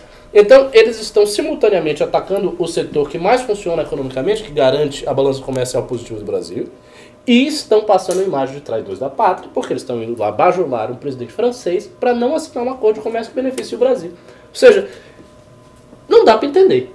Não dá para entender. Tipo, assim, é, é- é um é pouco- muito estúpido. É, é, um, é, um, é um pouco chocante. A gente sabe que as concepções econômicas deles são.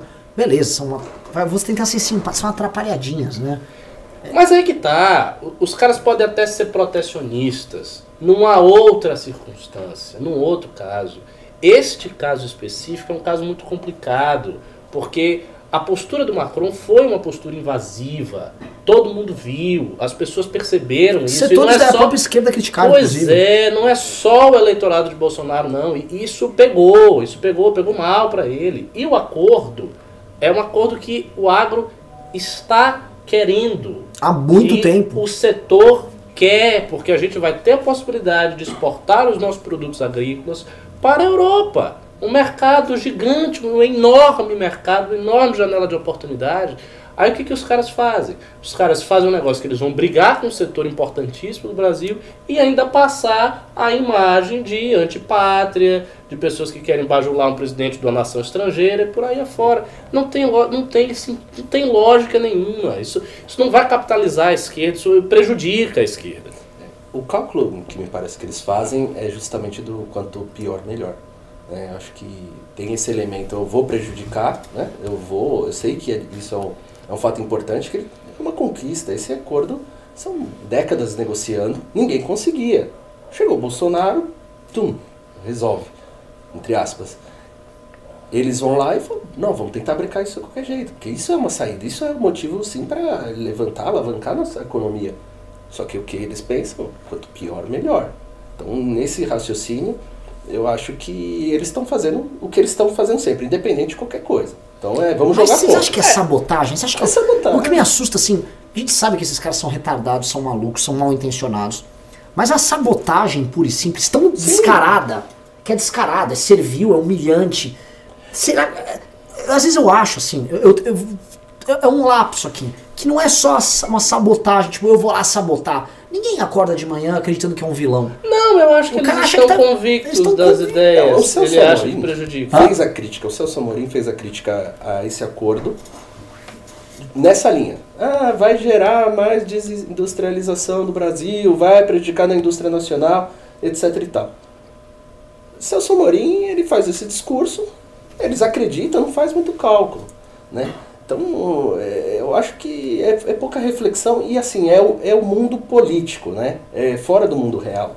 Então, nesse ponto, eu concordo. Assim, a maioria dos brasileiros, que não é o público convertido deles exatamente, vai, sou estranho.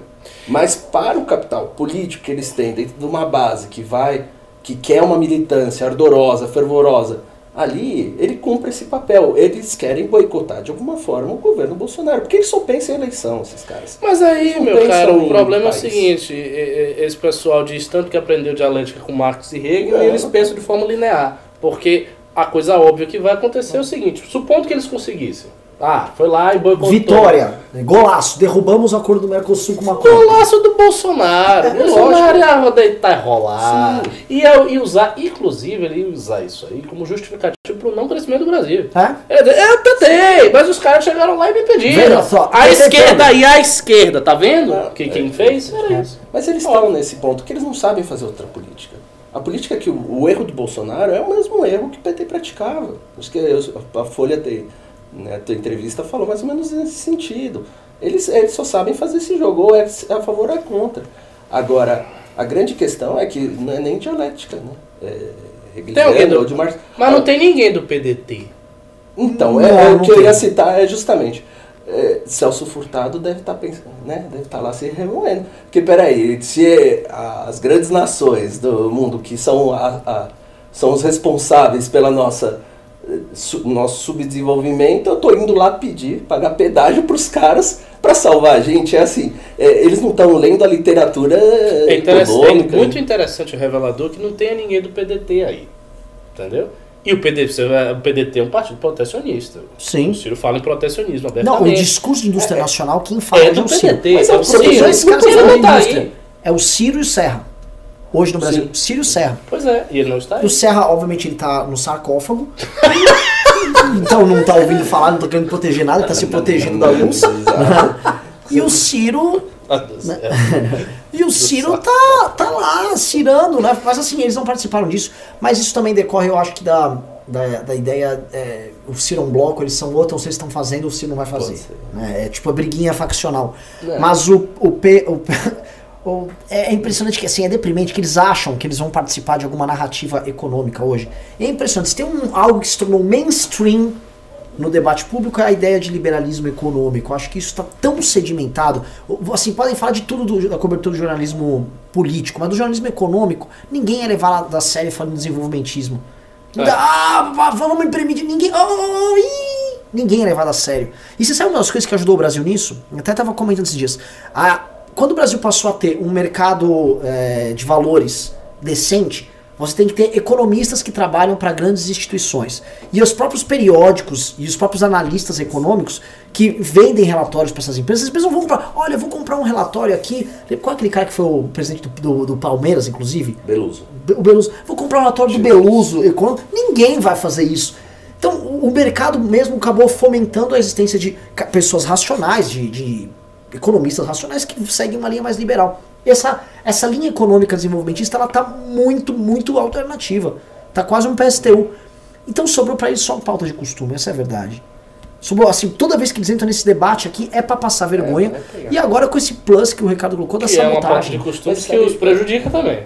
Porque a Mas população sei. brasileira Mas tem aquela estratégia engajamento. do- tem. Você não tem vai conseguir fazer um grande encontrão de esquerda.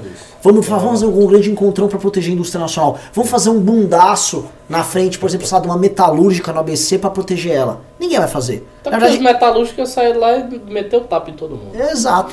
E, a- e outra coisa, se eles forem fazer um bundaço é para mandar fechar a empresa. Ah, que descalabro! né? Mas tem a, a estratégia, agora me lembra, o, tem até o filme lá, o, o Rato que Ruge, né? Então, é- a ideia é assim, né? Eu vou declarar, né? eu Vou fazer um ato, mas sabendo que eu vou perder. Né? O- No filme, o caso, ele acaba, eles acabam declarando guerra aos Estados Unidos, uma naçãozinha lá, e ganham. E ganham, É. Aí agora, o que, que eu faço? Entendeu? Então eles não estão na expectativa. De repente o Macron fala, não, vamos, não vai, É. né? Entendeu? Então é, o cálculo deles é mais ou menos nesse sentido. Vai dar errado. O rato que ruge foi a campanha do O Bolsonaro, que né? ruge. Vou ganhar! Pode ser. Vixe! É isso, é mais ou menos nesse sentido, é um filme genial. Pessoal, eu vou para a última pauta, que eu nem, nem bem é uma pauta, né? É só um aviso, né? Mas eu vou aqui e vou, e vou perguntar para vocês aqui nos comentários também, tá? Última pauta, vamos lá. Quatro. Não, não, não uma pauta polêmica. MBL convida Cunha e Lula para assistir filme sobre impeachment de Dilma. O MBL quer que os presidiários, ex-deputado federal Eduardo Cunha e ex-presidente Lula da Silva assistam ao documentário do movimento sobre o impeachment da ex-presidente Dilma Rousseff, que irá estrear na próxima semana. Sexta-feira disponível para você no NetNow, iTunes, Vivo Play, eh, Google Play e tal. O MBL enviou um ofício aos locais em que ambos estão presos pedindo autorização para que possam assistir. É, não é sair de lá para assistir, é assistir lá. De acordo com o coordenador e advogado do movimento, Rubinho, o MBL ainda se dispõe a arcar com os custos para a transmissão do documentário, com direito a pipoca e refrigerante. Sim, com direito a pipoca e refrigerante. Pizza, pi- pizza poderia ser um exagero. Hum, né? não. As vendas para estreia em São Paulo na próxima semana já esgotaram, mas ainda há tempo de comprar o seu ingresso para estreia no Rio de Janeiro e em Curitiba. Pois bem, só vou explicar aqui, tá saindo. Quero primeiro que ver nos comentários quem aqui está sabendo do DOC não vai ter golpe. Fala sim. E depois, quem vai assistir e tudo mais. Eu sei que o Gado vai falar, não, não, veja, mas assim, quem aqui, tô falando as pessoas de boa fé, pra gente saber, às vezes a gente precisa divulgar mais, né? Às vezes a galera tá assistindo aqui nem sabe, mas tenho certeza que a maioria sabe sim, comentem aqui. Sexta que vem você vai poder comprar da tua casa, porque a pré-estreia é pra assistir com a gente, com todo mundo, famosa, gente que participou do processo, imprensa tal. Segunda, terça e quarta já estava à venda. Ainda dá pra comprar um outro ingresso no Rio, um outro ingresso em Curitiba. Tá ok? E assim, vocês acharam muito ousado? Vocês acham que o Cunha e o, e o Lula topam assistir o filme? É, o Cunha poderia, o Lula certamente não vai querer assistir esse filme, mas não achei muito ousado, não, achei muito engraçado, eu achei a ideia genial, na verdade. E me ocorreu aqui pensando outra ideia, quando a gente tiver o livro, vai sair o livro, É isso que- mandar isso é provocativo. cópias do nosso livro. Pra verdade, Lula, isso- Dilma, isso é uma ofensiva. Toda. Isso é, Tipo, provocação leia aí contra o Lula. pra você entender o que aconteceu. Não Sim. ficar com essas teorias. Porque o Lula agora tá pagando de leitor, de, É. de grande erudito. Gosta da gente de é. tá Tá lendo pra cacete, tá lá, não tem o que fazer, tá lendo. Pronto, a gente manda uma leitura diferente pra ele. O livro do impeachment. Podia fazer isso aí. Vou, vou acusar a gente de estar favorecendo a saída dele, porque. Ah, é revista verdade, é, Olha o velho querendo tirar. Manda então pro Marcola também, né? Marcola é um grande leitor. Puta, mas ele vai ter que ler a biblioteca Dostoiévski. do, do Borges pra sair. Não, né? não, não, não, de achei, euros. não achei muito audacioso, não. Achei uma, uma, boa ideia. Sim, então tá, todo mundo aqui tá sabendo do filme, então, Fred, pelo menos o nosso público da nossa combizinha liberal tá todo sabendo aqui. E aí? É, e aí, vamos responder Pimba. Legal, vamos. Uhul. Nossa, Fred, você empolgação. tá A falta de empolgação do Fred é folclórica e engraçada. Tivemos um pimbaço, inclusive, que nem foi anunciado. Foi um pimbaço, so, so, so. Ele foi anunciado agora. O Juliano Rafael Inamoto, ele falou o seguinte. Ricardo, comente. Se o governo em algum momento virar a mesa ou estiver em crise, não terá nenhum apoio, nem MBL, nem Novo. Ele afasta todos da direita, ou seja, o seu flanco está exposto. Talvez a esquerda não esteja perdida, mas jogando parado, ou parada, não sei. Hashtag truco, Alessander. É Olha interess- só. muito, muito bom o seu Pimba, muito interessante o que você falou da esquerda estar jogando parada. De certa maneira, assim, isto aí que a esquerda fez não é. Isso é jogar se movendo e se movendo contra o muro. É uma grande besteira. Mas enquanto a esquerda estava caladinha, não fazia muita coisa, fez uma outra manifestação, uma outra declaração, ela estava fazendo bem. Porque ela, de certa maneira, estava seguindo aquela lição do José Dirceu, quando ele falou na sua entrevista que a cadeira presidencial é quente, ela queima, é difícil sentar ali. Ou seja, É difícil, é difícil. Quando você está na cadeira que os problemas aparecem. Porque até então tudo parece fácil, tudo parece simples. Você acha, ah, eu faço isso aqui, faço aqui, resolvo. Não tem dificuldade nenhuma. Então sim, concordo com você. E de fato, ah, esta situação de ter destruído todas as pontes, de ter destruído todos os vínculos, o isola profundamente. Eu vou dizer uma coisa. Eu acho que ainda dá tempo para mudar. Se o Bolsonaro fizesse um grande acordo, chamasse a direita toda para conversar, inicialmente ninguém ia acreditar. As pessoas não iam acreditar. Naturalmente, ia achar que em duas semanas a militância bolsonariana ia bater do meu jeito. Mas se não batesse, se ele desse um gesto de boa fé real, as coisas poderiam melhorar. Mas ele não vai fazer isso. Como ele não vai fazer isso, a tendência fatal é ele ficar cada vez mais isolado. E veja, quando ele assumiu, ele não estava tão isolado assim. Não é verdade que Bolsonaro assumiu estando contra todos. Ele não estava contra todos. Ele tinha inimigos clássicos que ele já sabia quais eram. A grande mídia não gostava dele, estava claro. Né? A esquerda era adversária dele, isto estava claro. Né? A Globo, como grande mídia, também não gostava dele, isso estava claro. Mas ele tinha para si o SBT, Record, que ele ainda tem, as igrejas, né, os evangélicos, que ele vem tratando muito mal neste governo, não dando espaço devido aos evangélicos. Já sofreu várias críticas do pastor Silas Malafaia por conta Sim. disso. Ah, tinha um exército que ele também tratou muito Foi mal, meteu o pau no general, deixou os alavetes esculhambarem com o generalato brasileiro. Tinha a direita que não tinha apoiado ele, mas tava ali, tava esperando que ele fizesse um bom governo, tá, tava junto. E que apoiaria as pautas. E apoiaria as pautas. E tinha o agro bem cerrado com ele, que já não está mais cerrado assim. Ou seja, ele tinha uma estrutura. Ele foi destruindo, pá, pá, pá, pá, pá, destruindo cada uma. Em nome daquele núcleo duro que vinha apoiando ele há mais tempo, de fato, mas que não é a única sustentação do governo. Não faz sentido, quer dizer, você vai se apoiar tudo nisso aqui? Não tem como. A não ser que ele fizesse uma vanguarda revolucionária, tomasse o poder, matasse todo mundo, dissesse, ah, esse aqui é o pessoal que vai mandar. Mas ele não vai fazer isso. Então ele vai ficar numa situação de isolamento. Essa é a realidade. Perfeito. Alan? Não, de acordo, acho que. Não, assim, que análise aqui, fica até meio, meio Né? atônito. Vamos aí então ao próximo Pimba. Vou ler agora os outros do Juliano, Rafael Inamoto. Ele falou que ele trucou o Alessander, mas ele tá com um acumulado de uns 75 ou 72 reais. E o Alessander tem 100. Você diz Alessandra, só para avisar para vocês que a Alessandra permanentemente ele tem um quadro aqui, não é que é um quadro que ele faz um quadro no MBL News, ele tem um quadro mesmo no MBL News, fica aqui na mesa pra Mas seria incrível se ele participasse de um quadro. É, ele deveria. Então, acho que assim, o dia que o Mônaco vier aqui e ele, e ele em, sei lá, em dinheiro em espécie, ele dá uns pingos assim.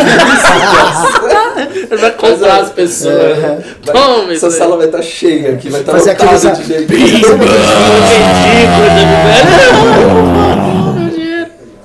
Tivemos um pimbão logo agora. Enquanto ele estava sendo anunciado, ele deu 100 reais a mais e já está na largada, na frente. Já estava antes, agora disparou. Ele falou: Sinto dar spoiler, mas toda essa cúpula do Brasil irá mudar e continuaremos na direita mais humana. Diga-se de passagem. Hashtag 6enamoto. Não entendi. A cúpula vai mudar. Ah, provavelmente você tá fazendo intertextualidade com o que eu falei da direita cair. Pimbaço! É, ô, ô, ô Enamoto, o que que acontece? Não, não, esse foi o Alessandro. Ô, ô, ô, Hashtag. Alexander. É, É que ele falou o hashtag 6, porque ele, ele trucou. Não, não é assim, a, di- a direita de fato não vai acabar. Ela vai continuar. Mas o fracasso do governo Bolsonaro será entendido pelo grande público como um fracasso da direita. E isto vai macular a imagem da direita, toda a direita. É a minha, é a minha opinião, há muito tempo eu tenho essa opinião. Eu acho que todo mundo vai ser maculado. MBL novo, todo mundo que não está com ele, ainda assim vai ser maculado.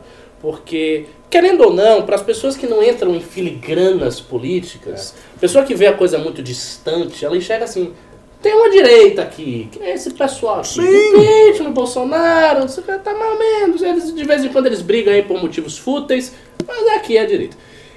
Bolsonaro fracassando, também, tipo, ah, essa direita aí, é, você atrapalhou, né, o pessoal do impeachment, fez o impeachment, era até uma coisa boa, mas depois também fez um bocado de merda aí, não vou muito mais votar nem apoiar esse pessoal. É assim que vai acontecer. Sim. As pessoas não fazem essas distinções, esses detalhes aqui. Somos nós que acompanhamos muito. É lógico, né?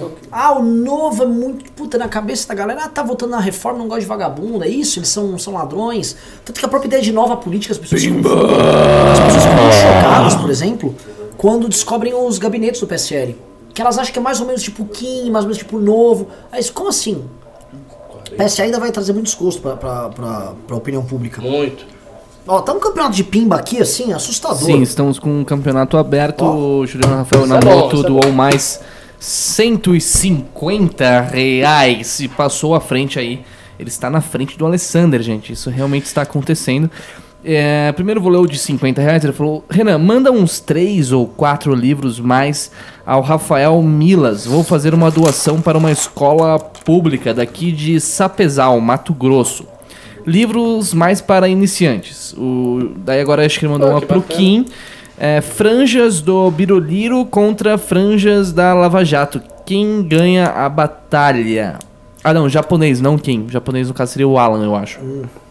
Então, no caso, é? Eu não entendi. Franjas do Bolsonaro versus franjas da Lava Jato. a Quem seguinte, ganha a batalha? É, Quem próceres vence do a guerra? versus próceres da Lava Jato. Quem ganha a luta? Cara, é até distinguir um e outro, né? Tá começando a, a, a ver essa separação efetivamente. Né? É Porque o sentimento pró-Lava Jato, ele vem num- numa pegada já de um bom tempo, né? Então, dali de 2014, quando começa a explodir delação, começa os diretores da Petrobras, então, que incendeia realmente o país, é muito mais forte do que o povo que vem na emenda do pró-Bolsonaro. O que existe é uma grita muito grande do, da, da turminha bolsominho. Isso é, eles são ativos, eles, eles são combativos, mas eu acredito realmente que assim o que prevalece, isso é comum a vários brasileiros em geral, é o lavajatismo, é a- o sentimento contra impunidade, que está começando a jogar contra os- o Bolsonaro. Né? Esse- ele já, a imagem dele já não. Ah, ele não é corrupto, mas está atuando contra a Lava Jato. Logo, tem um, um certo sentido aí de corrupção, entre aspas, a política, né? E aí, então começa a fortalecer esse sentimento e esse vai prevalecer sim, lavajatismo. Pra mim, não tem dúvida que. Olha, eu acho uma grande disputa. Desculpa eu, invadir o pimba aqui. Eu, eu acho que assim, o lavajatismo tende a vencer o bolsonarismo, porque eu acho que o lavajatismo é um motor revolucionário mais efetivo que o bolsonarismo. O bolsonarismo é um culto que se valeu do motor. Tem um culto à personalidade do Bolsonaro para responder a uma demanda que o lavajatismo trouxe. O lavajatismo falou, ó, todo mundo é ladrão e estamos prendendo. Tá, quem coloca no lugar? Não apareceu. Aí o Bolsonaro, ó, tem eu aqui. E eu gosto desse cara aí da Lava Jato. Né? Foi isso. Agora, o, o, o lavajatismo carece doentiamente de bons representantes que não estão na grande mídia. Antigamente eles tinham a grande mídia. Falando com os jornalistas, a Lava Jato ela fazia o ga, de gato sapato a imprensa. A imprensa queria qualquer vazamento, todo mundo queria furo da Lava Jato. Agora não é mais assim. Agora não é mais assim. E a Vaza Jato teve esse efeito. Isso, é. o grande efeito que a Essa Vaza Jato teve foi blindar a imprensa da Lava Jato. Hoje a imprensa não quer dar bola pra Lava Jato. E a Lava Jato, ela não formou um grupo de formadores de opinião ligados a ela. Quando defendem ela, mas são antes ligados em especial a ideias de direita. E aí o que, que você teve? Uma parte dessa direita se ligou ao bolsonarismo. E aí ela, na hora de escolher o Bolsonaro que é presidente, a Lava Jato vai ficar com o Bolsonaro. Concordo. Pra Lava Jato sobrou muito pouca gente. Muito pouca gente. É, a e outra coisa, o personificação. Bolsonaro tem um governo, tem mais três anos e pouco pra governar. O que, que a Lava Jato tem de horizonte pra oferecer pras pessoas? Era uma ideia? Morar. Não, a questão é o Sim, seguinte, quem vai prender? O Lula já tá preso. Qualquer outra prisão agora é anticlímax em Ah. relação ao que eles prenderam. Sabe o que A é não outra ser que eles prisão, Ricardo? prendessem Bolsonaro. Sabe, sabe quando tem um filme que é muito bom e alguém vem com uma sequência merda? É. Tipo, alguém sabia que o, o, o Embalos de Sábado à Noite teve o, o Embalos de Sábado à Noite 2, passado no começo dos anos 80? Ninguém sabe, é uma merda. De outra volta usando uns colãs dos anos 80. Ninguém dá bola. É igual, tipo, prender qualquer pessoa espetaculosa depois do Lula. Não dá. Ah, depois do Lula, o único clímax real que teria seria a prisão de Bolsonaro. Sim. Que, que não vai, Que não vai eu acho que acontecer, não é, vai Ah, gente, ó, acontecer. tem, tem uns candidatos bons. Vê um Renan. O Renan Calheiros. Qual Renan? Eu? Ah, o Renan Calheiros, tipo. Se ele tivesse envolvido na Lava Jato, eu não tava aqui 9, 10 horas da noite fazendo o MBL News. Ó, o Juliano, Renan, ele, ele falou o seguinte, depois que ele doou mais 100 reais, né, ele falou que ele quer sete livros pra doação. Mais. Depois ele falou hashtag 12, seu ladrão safado, acho que se referindo ao Alessander Mônaco. Acho que ele- eles estão aí numa, numa treta pessoal. É, sim. vamos ver aí o desenrolar da situação. Tivemos outros pimbas, inclusive o próprio Juliano pimbou antes mais vezes. Ele doou dois reais no começo do programa. Ele falou: a cota de minorias está ok. Hoje tem um boliviano. Não. Se bem que o Alan dos Santos chamou o nosso nobre deputado de cambojano paraguaio, né? Hoje. Ele é muito criativo. Né? Pois é, o que mostra que o Claudio Santos é um homem muito maduro. Muito. Total. O Claudio Santos é um cara pronto pro debate público, completamente maduro. Depois ele doou 5 reais. Ele falou: Fred, toque o berrante para orden- ordenar o gado aqui. Depois traz o vaqueiro e começa a capar esse gado. Já marca com ferro, assim acalma o rebanho. Não, hoje existe um rebanhozinho aqui que veio, né? Provavelmente. Achando é, que a gente alguém, tava, briga. é, alguém tava com. E sempre perde, sabe aquele boiadeiro que perde uns boi no meio do caminho e tal? Soltou. Ah, é o berrante. Pensei que você ia fazer um Monster Pimba. Eu Falei, cadê o Monster Pimba? Não, É, não. Mas tocou um berrantezinho. Pessoal, toca o berrante. é, e você sabe, eu tô fazendo até uma dica pra vocês que estão aqui, que, eu tô- que são ruminantes. Eu tava gordinho.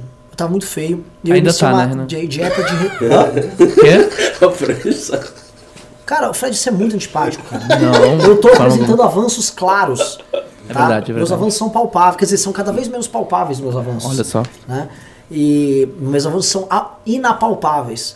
E o que que isso acontece? Eu comecei a restringir o carboidrato. E eu tô comendo muita carne bovina, tá bom? Então se você que tá aqui quiser me ajudar, por favor, em vez de vir pra cá, vem é, no chat, por favor, disponibilize parte de sua estrutura corpórea na forma de espécie de bifes aí, contra filé, pode ser filé mignon, uma picanhazinha, que farei uso deles para me manter no peso e creio que terei grandes avanços pro Congresso do MBS, porque pretendo estar magro. Manchete do dia seguinte: líder do MBL propõe canibalismo contra eleitores de Bolsonaro. É, continuando, tivemos mais um do Juliano no começo do programa, ele doou 10 reais, ele falou tantas teorias e triangulações de estratégias apenas para salvar os filhos. Cada dia penso que esses moleques é, que se esses moleques saírem do cenário político, a bolsa passa dos 200 mil pontos. Pois é, né? Que coisa, né? O, Bolsonaro é verdade. O Bolsonaro tem essa coisa familiar, mas os filhos dele são umas âncoras que eu vou dizer no pé do homem que é um negócio sério. O Flávio bota ele nessa situação toda. O Eduardo cria outras situações pra ele, que tá, já tá criando. O Carlos faz com que ele vá lá e fale um bocado de besteira, ataca Centrão, cria... É, rapaz, filho de Bolsonaro, vou dizer, ainda tem a menininha e o outro Então, rapazinho. o né? Renan e o Pra- Renan. daqui a pouco vai trazer outras dificuldades. Mas eu vou falar um negócio pra vocês, assim, também não haveria Bolsonaro eleito não fossem os filhos. Os filhos trabalharam muito pela eleição dele. Ah, Acho que essa é, passa um Eu pouco não pela sei. confiança que ele tem. Porque ele é pior do que os filhos. Sim. Ele é pior. não acho. Eu acho. É inca- de capacidade, de, de Ah, sim. Ah, não, não, pera, não, pera. não. É Tô que, falando- eu tô aqui, falando a gente de já desenvolveu caráter. aqui no, no programa a teoria do triunvirato. A cabeça do Bolsonaro é uma mistura dos três. É. Por exemplo, quando ele faz o acordão, ele é Flávio. Quando É, ele, quando ele dá só. declarações pra imprensa, ele é Carluxo. Mas eu acredito, ele confia muito nisso, porque ele não sabe. É o, o habitat dele ali era o, o plenário do Congresso ali isolado. Quem faz, quem começa a articular, quem traz Olavo, quem traz isso, quem traz aquilo, elas são os filhos. Quem articula tudo isso? E aí, logo depois, é, aí quando a coisa sobe, sobe todo mundo. É o Carluxo sentado no Rolls Royce na, na, É. na, Bom, na posse. É, o- um que fala na internet, o outro que vai ser embaixada, é isso. Ele confia muito para fazer o governo dele, deita com os filhos.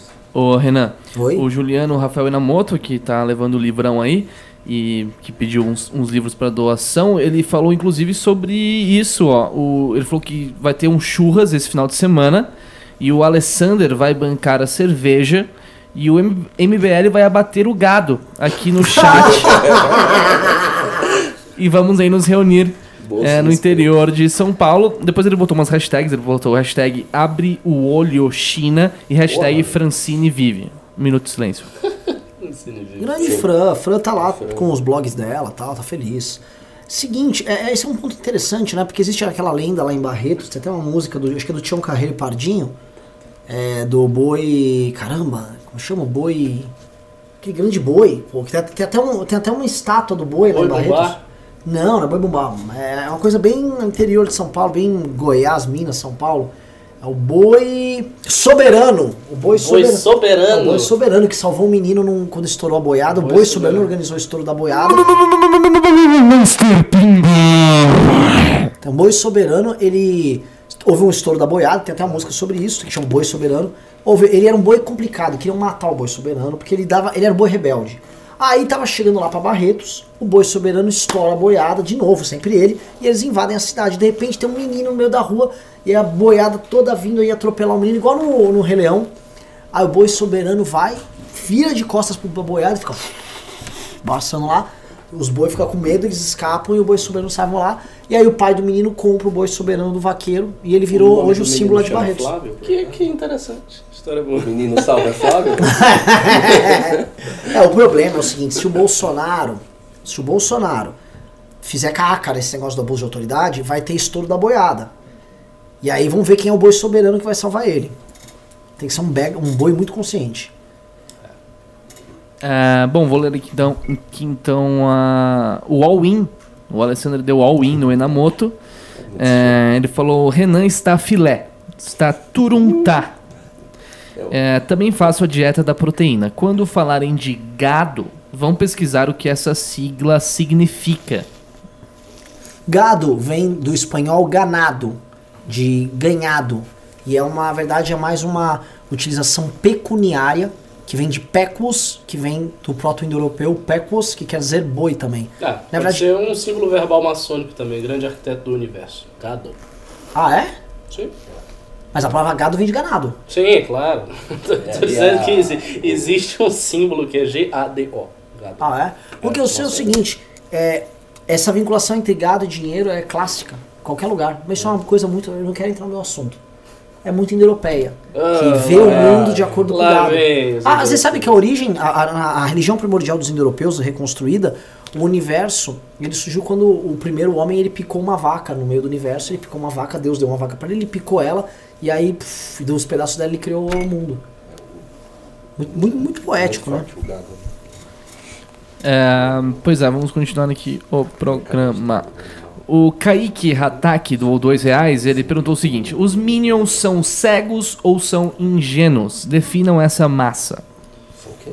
Cegos ou ingênuos? Cara, eu vou lhe dizer, eu não acho nem que eles sejam cegos e nem propriamente ingênuos. São pessoas que têm um investimento emocional muito grande no Bolsonaro e que não podem se livrar desse investimento sem passar por uma crise pessoal séria. É. Por isso que eles se defendem. E é sempre assim, quando você tem um investimento libidinal, de pulsão forte no negócio, você não pode jogar o negócio no chão assim. É, você passa por uma crise. É que nem, por exemplo, os caras que eram do Partido Comunista. As pessoas que saíram, que eram mesmo militantes comunistas do Partido Comunista, só conseguiram sair do Partido Comunista depois de uma crise pessoal tremenda que destruía a personalidade dos caras. Não chega a esse ponto, no caso dos eleitores de Bolsonaro, mas é semelhante num grau menor. Eu, eu acho que esse, esse- essa questão tem muito a ver também com um fenômeno, né? na- é a paixão política. Né? Eu, eu tava até puxando aqui, tem um texto que eu escrevi e citando a- o Nelson Rodrigues, né? Ele fala, nada mais cretino e mais cretinizante do que a paixão política. É a única paixão sem grandeza, a única que é capaz de imbecilizar o homem.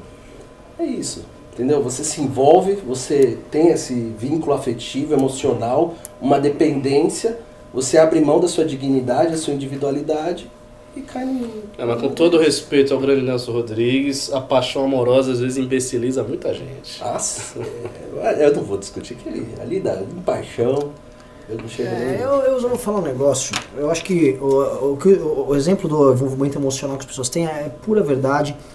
Os caras casaram com o Bolsonaro. É. Os caras casaram, assim, e vai ser difícil. O Bolsonaro vai ter que meter muito chifre no. no- é inevitável cair nas palavras de Ah, entendeu? Aham, entenderam? Bom, é, Renan, o Juliano Rafael Inamoto, ele jogou a toalha, ele doou 5 reais, ele falou, bom programa, vou dar atenção à minha família. Alessander wins. Fatality. É difícil. É, né, mas, Juliano, a gente vai mandar os livrinhos né, de doação, Renan? Não, a gente vai mandar os livros de ano. Assim, eu acho muito corajoso quando alguém se dispõe a enfrentar o Alexander. Eu acho que, tipo assim, É uma luta inglória. É, é, eu tenho, eu tenho- faço aula de boxe aqui com, com o- o Riso faz, meu irmão faz, a Jennifer faz, o Russo faz, tal. O que acontece? Quando você, às vezes eu tô lutando lá, tal, meu irmão, tal, meu irmão é bem superior a gente, mas às vezes aparece o professor pra lutar. E é igual você tentar disputar pimba com o Alessandro Mônaco. Você sabe que você vai perder. Então quando você vai falar, professor, tá bom, vou fazer uma manopla com você, você sabe assim, estou indo perder, mas é muito corajoso. Eu, às vezes eu olho meu irmão tentando lutar com ele, eu acho comovente. Então o que o Juliano fez é comovente. Então É, assim, luta inglória. lu- e ele lutou, ele até acertou uns golpes. Toma aqui, É, Alessandro, tal. lutar na Grécia com Aquiles. É. Difícil. É, que é, é muito traumática a história do, do, do Heitor, né? Acho, acho muito triste. O Heitor sabia que ia morrer, porque não dá pra. Quando a coisa é filho de uma E o deusa. Heitor foi o único homem verdadeiramente virtuoso para os nossos padrões cristãos na Ilíada toda. Porque Sim. ele era um homem virtuoso pra gente. Sim, é uma. Assim, o, o Heitor perder é muito triste, cara. É, Eu fico também muito triste. Eu, assim, me põe pra baixo, cara. Bom, mas então o Juliano aí manda um e-mail que a gente vai enviar aí os livros para doação, ok? Vamos ler agora o pimbaço de quem? Dele mesmo, o Alessander doou mais 50 O Aquiles, reais. né? É, ele falou que a, que a sigla, Renan, é Grande Arquiteto do Universo. Gado. Isso aí. Então, e se a gente for pra essas paradas indo-europeias, eu vou falar mais, né? Não vou falar não. Ô, quem tá aqui? Ah, Aparece aí. Aqui, Bolívia. Venha, venha para Falsificaram aqui. Porra! Roger. Quase nunca temos a figura dele Quero dar aqui. parabéns aqui aí ao no meio. Movimento Brasil Livre que fez cocô aí com meu voo. Como é que é? Ah, foi a coitado. O Jean, É como, é como você é Para- pago para- depois para- desse para- discurso para- fantástico. Parabéns ao, ao Movimento Brasil Livre por ter esquecido no meu voo de Cuiabá. Muito obrigado. Como assim? Eles não compraram a passagem? Compraram, compraram Pra esqueceram de fazer o check-in e aí cheguei lá e tava tudo cagado. Coisas da vida. Caramba, É estar Kim tá aqui bem hoje, hein? Era por isso. Meu Deus do céu. Que, que, assim, mas quem vamos aproveitar que o Kim tá aqui, gente. É, façam pimbas pro Kim. Aproveita que eu tô aqui amargurado e perguntem coisas contra o MBL. Bom, é, Kim que é, o Kim é onipresente hoje, né? Hoje você liga na Jovem Pan, tem o Kim. ah, Você tem, liga na TV, tem tem, o assunto Kim. sobre Baratona tem assunto sobre a Lei Kim aqui. As pessoas estão chamando de, Kim, de Lei Lei Kim. Kim. É, o Francisco Moron, ele doou 20 reais. Ele falou o seguinte: Vejo um grande problema na lei que permitiu ao Kim o ato libidinoso contra Dudu Bozo ontem. Eles, ela, não, ele só se aplica à situação eleitoral. Por que, que a lei não poderia punir todos que agem assim? Porque isso já existe. A denunciação caluniosa já existe para punir todos.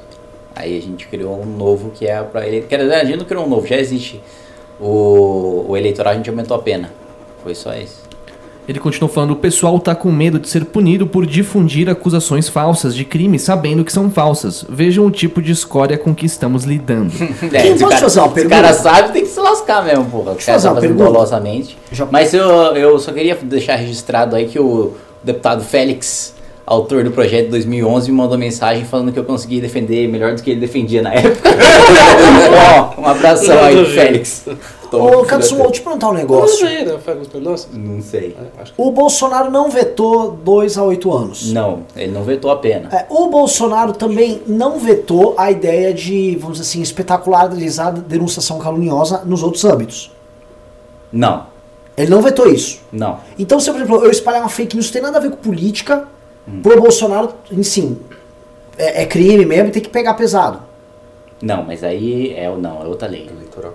Mas não é o caput? Não, o caput é pra quem faz a denúncia. Pra quem faz a denúncia. Ah, tá, tá, tá, tá, tá, tá. Então, assim, pra quem faz a denúncia em todos os outros casos não eleitorais, o Bolsonaro não vetou. Não, mas é que isso já existe, né? Isso não foi objeto Então, o projeto de lei é rel- relativo a só... A questão eleitoral. Ah, é só eleitoral. É só eleitoral. Tá, tá, tá, so, tá, so. tá, tá, desculpa então, entendi. Ó, o Mônaco mandou, s- último pimba. Fala aí então. Não, fala Fred. não Aí eu falo. informação.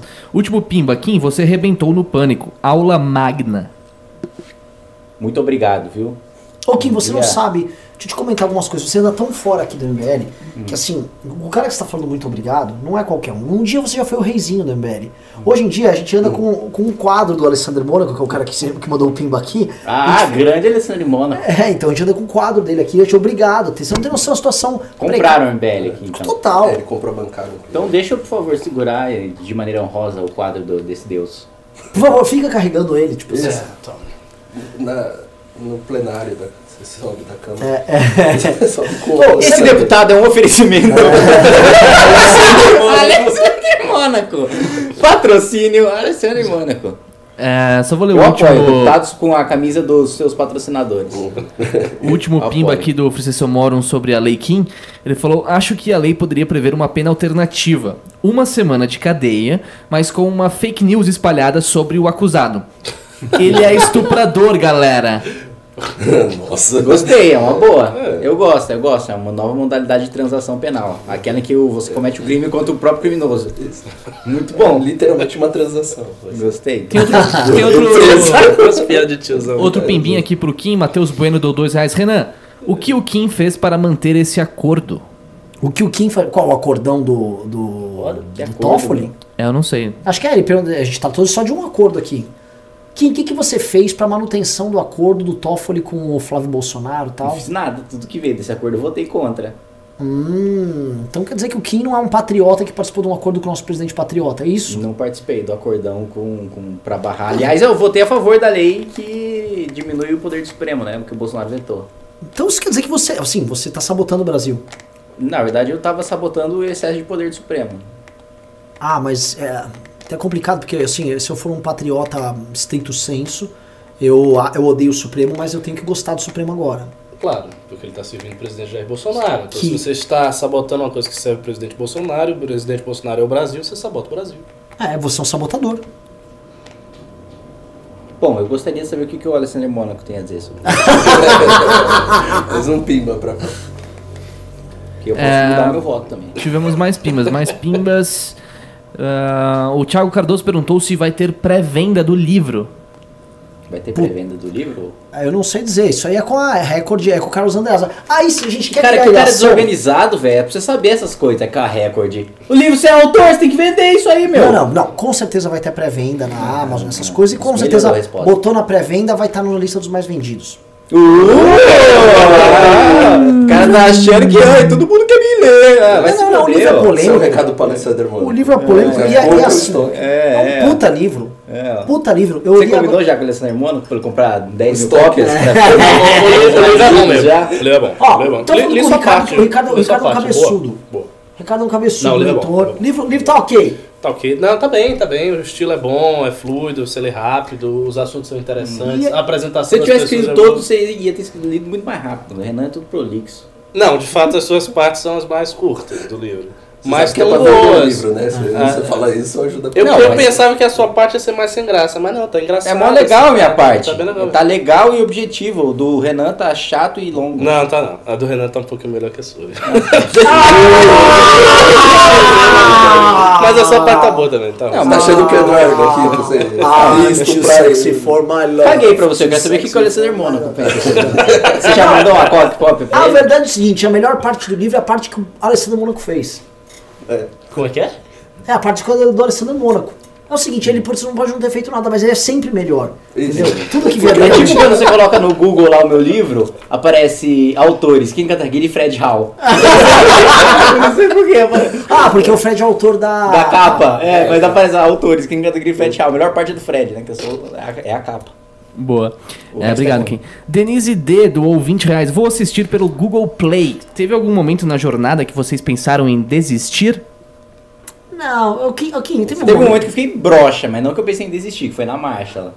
Quando, quando teve o negócio do AS. Nossa, tem, eu, eu- você É, sabe que eu relato esse momento no livro, né? Relata é muito dramaticamente. É. É. é o pior momento. Foi- inclusive, você lembra que. que Eu não pensava, eu não falei, ah, jamais e tipo, não, então só parar explica aqui, aí né? esse momento que a, a pessoa não sabe. é, O que Não, aconteceu, assim, Renan? Não, é, esse momento tá explicado aí no documentário Não Vai Ter Mas, Golpe. mas e não- é, é, desi- desistir não, mas assim, esse foi o momento que vocês acharam que não ia dar certo. Tipo, ah, a gente vai até o final, mas acho que não vai dar. É, não, eu pessoalmente achava não que não ia dar certo, mas eu falei, puta, eu pensei que o impeachment fosse rolar agora, agora, mano, vai ser só daqui dois anos. Ah, tá. Quando você foi atropelado, você não achou? Não, quando fui atropelado, não Spoiler. achei nada, eu fui atropelado. Não, mas depois você Você eu não fiquei foi refletindo. foi. Eu não fiquei. Eu imagino. Não, pior, eu imagino eu batendo, batendo um filme assim, Minion. num filme assim, batendo o carro, aí, aí tocando uma música clássica, né? Deixa quieto essa porra. Kim voando assim. Aí eu. Ai, acho que o impeachment. Aí passa toda a sua Pra vida. você, meu. Você bebezinho crescendo. Mas você sabe o que é engraçado? Que realmente eu lembro do carro vindo em câmera lenta. Sério? Na minha memória. Você tá chapado? Não, não tava. eu tava sóbrio, mas eu, eu, eu lembro de eu olhando assim, aí primeiro batendo na Amanda e a Amanda rodopiando no ar, e logo depois ela rodopiando no ar, uma luz batendo em mim. Aí eu senti, meu Deus, uma luz bateu em mim. Que É um espírito. Não, que é um farol, né, amor? Aí eu, eu caindo assim. E aí, e aí, na minha memória, É. o meu braço estava ensanguentado assim, do ombro até a mão. Aí eu vi o documentário e vi que não era tudo aquilo. Ah, mas, Mas- as pessoas sempre ficam mais Como assim? Você acabou de né? dar um spoiler da cena talvez mais impactante do Donkey. Pois Aí- é, aí muito eu vi que, spoiler. né, verdade, um Aí- aí, aí eu vi vi que não era tudo aquilo, foi uma besteira. Não, não era, não era tudo aquilo no braço, mas eu tinha gangrenado, perdido vários membros. É, vamos continuar o programa aqui. Os caras vão tudo assistir o filme esperando. Vamos continuar o programa aqui. Vocês não sabem que é tudo, É uma pergunta tudo prótese. é tudo prótese. Pimba Neri doou 5 reais. Esses dias, Ciro, capitão do mato, deu uma declaração que o melhor presidente do Brasil foi Getúlio Vargas. Procede, Arnaldo? Ah, pelo amor de Deus. Não. Ele foi ditador! Já Começa aí já. Se foi ditador já não foi bom. Eu gosto Só, muito assim. só, qual- se, só ditador fosse Alessandro Mono. Aí seria muito bom, de fato. Seria, só, seria uma... Eu não diria, assim, diria que ele não era um ditador, ele seria uma espécie de um guia, se fosse sobre essa Mônaco. É uma coisa Líder dos diferente. Seria uma monarquia. Líder dos É. povos. Monarquia, entendeu? De Mônaco. Ok. É, depois o Anderson Stallone doou 5 reais. Observação rápida: o brasileiro é muito imaturo. Ao invés de se apegar a uma visão política, ele se apega a ícones, como Lula, Bolsonaro, e isso é um risco. É, mas assim, salvando a honra dos brasileiros, isso não é uma coisa própria só do É, Brasil. inteiro, isso, é, isso é universal. Hitler É que- era da Alemanha, É, Stalin era da é. Rússia. É, é. Você comparou Lula e Bolsonaro com Hitler e Stalin, é, Ricardo? Não, não, eu comparei apenas no fato de que os seus respectivos povos se apegaram a eles. É, não. Obama, Obama, Obama. Trump, todo mundo tipo, ah, Entendi. dá- Bom, a Paula BCP do 790, ela falou hashtag somos Kim Kataguiri. Vamos lotar as redes com esta hashtag. Eu não, sou eu, sou o Kim Kataguiri, sou Eu eu não. não. Você não, não vem com essa somos, nós somos, só sou eu só. Ah, é abraço. Essa história aí que o Kim E ter, falou. e ter só- um já é ruim o suficiente. Vem com essa somos Kim Kataguiri. Teve uma vez que eu. o- teve uma vez, óbvio. Quando o Nelson Piquet, que pra mim é o meu piloto Nossa, preferido. que saco lá. Ah, tá, não vou contar. Eu vou contar um negócio. Achei que tava na vibe. Eu achei que era amigo de vocês, vocês são os legalzões do sofá. não quer, não quer, não quero, não quero. Não Eu quero ouvir o Ricardo. Não, eu vou falar, eu vou falar Nossa, rapidinho. saco. Nelson Piquet foi. Ele é muito difícil, ele tinha uma relação muito ruim com a imprensa. Não. Aí ele foi ganhar, ele ganhou o título mundial de Fórmula 1 pela primeira vez. Bonita. Foi o repórter da Globo e perguntou: Piquet, Piquet, manda, manda um recado do Brasil, esse título do Brasil. Ele, que título do Brasil? Esse título é meu. Não é tipo de ninguém, não enche meu saco, foi embora andando puto. Dali em diante a Globo nunca mais tratou ele bem. Sempre foi tratado igual um lixo. Ah, vamos continuar o programa então. Tivemos mais alguns pimbas só pra acabar. O Aldir Acioli doou 5 reais. Kim, provavelmente você é a favor das privatizações de presídios. Gostaria de saber sua opinião sobre como seriam inseridos os agentes penitenci- penitenciários. Como seriam Inseridos. inseridos os agentes penitenciários? Cara, depende dos termos da concessão do presídio, né? Às vezes, o, às vezes o agente penitenciário pode ser público, dependendo da concessão. Acho que precisa ser público pela nossa Constituição, né? É, agente de repressão é, precisa ser público, então precisa ser público. Então ia ser do mesmo jeito que é hoje, só que com estrutura privada, né? A organização seria, ele seria gerido por um ente privado, mas ele mesmo seria concursar. A gente pede pro Alessander comprar. É, o Alexander compra o Mônaco. Bom, é isso. Ah, Pra terminar aqui, tivemos dois pimbas meio ofensivos do Arthur Bernardo Raidamos. Eh, São ofensivos de zoeira, na verdade. Ele primeiro doou dois reais. Ele falou: eh, Comi o estrelinha estrelinha de quem tá lendo. KJKKJKKJJJJJJ. É, não entendi o que ele quis dizer, porque eu não sei o que significa estrelinha, estrelinha. Depois ele falou o seguinte: qual o Insta da irmã do Renan? Ela é apetitosa? Renan, você acha que, acho que você. Que cara, que cara indecente, que indecoroso. Meu Deus do céu. Nossa, lá na isso da cassação. É assim, né? Provavelmente, minha irmã, assistente, ela tá doente, junto com minha mãe que tá doente, assistindo esse programa na casa dela, doente, aguardando meu pai chegar de São Paulo, coitado, que tem que pegar 70 quilômetros, doente também. né? Não obstante, eles ainda são, são pessoas provavelmente também quebradas, endividadas como eu. Então, antes de você fazer uma piada dessa, tinha que entender o drama. Ela, além de doente, ela tá grávida. Então você fazer esse tipo de. É tão feio, cara. Nossa. Mentira, ela minha mãe é comprada- mentira, é ela mentira. ainda foi, é ela mentira, minha irmã realmente tá grávida, mas minha irmã é bonitona mesmo. Só que eu não vou apresentar ela porque agora ela tem É, um. porque ela já foi adquirida pelo Alexander Mônaco. Leilão. Mas ele levou ela no leilão, no É, é, é, o cara, se- a não ser que você seja mais rico que o Alexander Mônaco, que é esse, né? É. Por favor. Mas você mandou um pimba de bosta aí, então você não é mais rico que o Alexander Mônaco. Passa o Insta do Alexandre mesmo. Bom, é isso, acabaram os pimbas. Acabaram os pimbas. Só. só... Ai, ai, ai, eu ia falar um negócio mó legal aqui. Ah, rapidinho aqui, é o seguinte. Você sabia que quando eu gravei, eu gravei um vídeo lá pro canal aqui do MBL, lá do seu gabinete, e teve uma contenda, porque você falou que aquele Goku que você tem era um Goku Super Saiyajin nível 1. E eu falei, nananina não. É um Goku Super Saiyajin nível 2. Pois bem, no vídeo. Não, foi o contrário. Nananina Eu não. falei que era nível 2, você falou que era nível 1. Nananina não. Não venha mentir aqui. Que? Eu falei que era nível Não, 2, não, não, você que era nível não, 1. não, não, você- Olha, assiste o seu vídeo, Eu vou você mesmo diz isso. Põe aí o vídeo agora. Caralho, tem que assistir, tem que achar Põe aí agora. Não, então não, Não, tem não, problema. não, Bom, vamos tirar a prova agora. Eu Bom, falei que era... Eu falei que é era um 2, ponto você falou que era 1. Um. Você disse que eu falei que era 2 e você falou que era 1. Um. Pode pôr aí. Caralho, pera. Enquanto vocês procuram o vídeo, o Aldir Acioli doou mais 5 reais. Você está por dentro da PEC 372 que cria a Polícia Penal inserindo os agentes no artigo 144 da Constituição? Se sim, qual a sua opinião sobre a PEC? Eu sei muito pouco sobre esse assunto. Sei que tramita, sei que tem o pessoal defendendo lá, fazendo lobby para aprovar, mas não conheço especificamente o termo. Sei que inclui é, como força policial, né? Agente penitenciário como força policial. Aí, mas eu preciso estudar ainda o que, que isso implica. Quer que eu? Deixa eu ver aqui. Vai indo, vai indo, vai mantendo tá. Vamos perguntando um pouquinho que eu vou achar o vídeo aqui. É, bom, não tivemos mais pimbas. Ah, tivemos um agora. A Ana Foda doou dois reais. Renan, o gordinho mais lindo do MBL. Chupa, Renato. Gordinho! Eu não sou hoje um gordinho, eu sou um cara fora de forma. Isso pode ser assim. é. Quem é o Renan? O Renan é um cara fora de forma. Ele tá, ele tá mas recuperando a forma, Ana. E é o seguinte, a Ana fica só falando, a Ana me xinga no Twitter, mas me trata bem aqui no, no YouTube.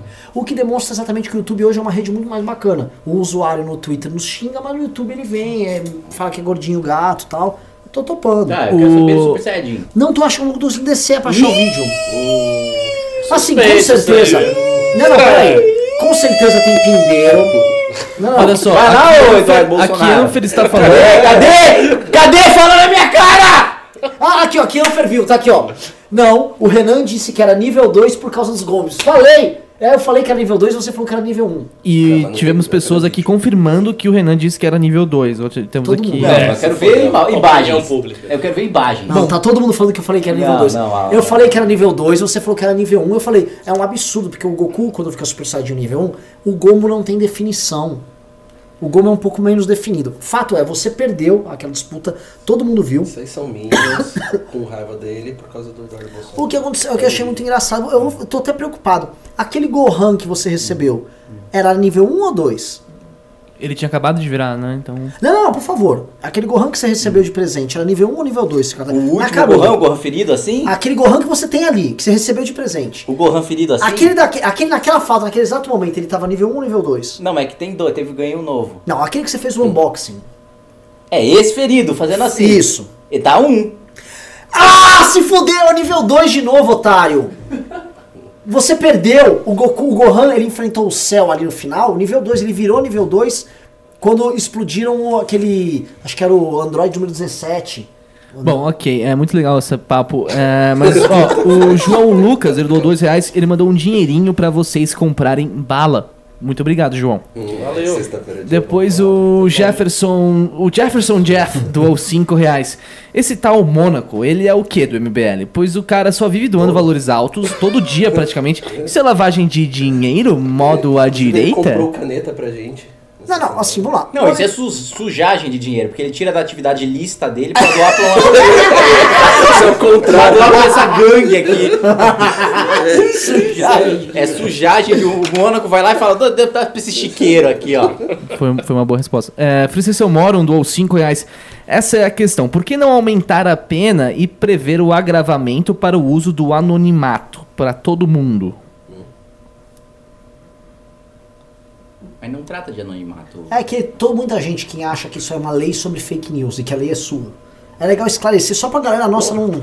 É, tá bom. A lei não é minha. Dois, é, não tem nada sobre fake news. É sobre uma denúncia formal, um inquérito. Tem um inquérito e abriram aquele inquérito sabendo que o cara é inocente.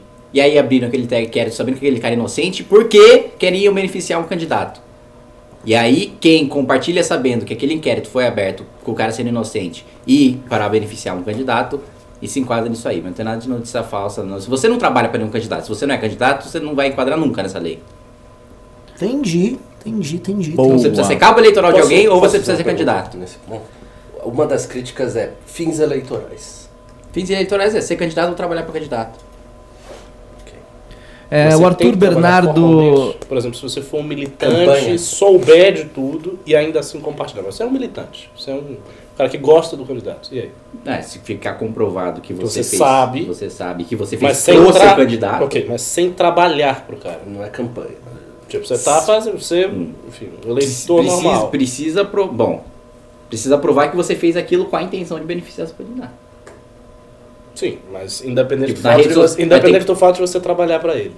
Tá, Então, por exemplo, independente do fato de você trabalhar. Essa enorme militância bolsonariana, se houvesse alguma situação desse tipo, as pessoas ficassem compartilhando, sabendo coisa, que é sabendo, falso, todo sim. mundo entra. Entra. É, por isso que o pessoal tá desesperado. Né? É lógico. É por isso que tiraram isso. Porque todo mundo quer naturalizar a ideia, por exemplo, de você transformar seu adversário político num criminoso e ficar divulgando. Exato, exatamente. Tivemos mais uns pimbinhas agora no final. O Arthur Bernardo Raidamos, ele falou: quase me senti mal pela história triste do Renan. Não, mas a história toda é verdadeira.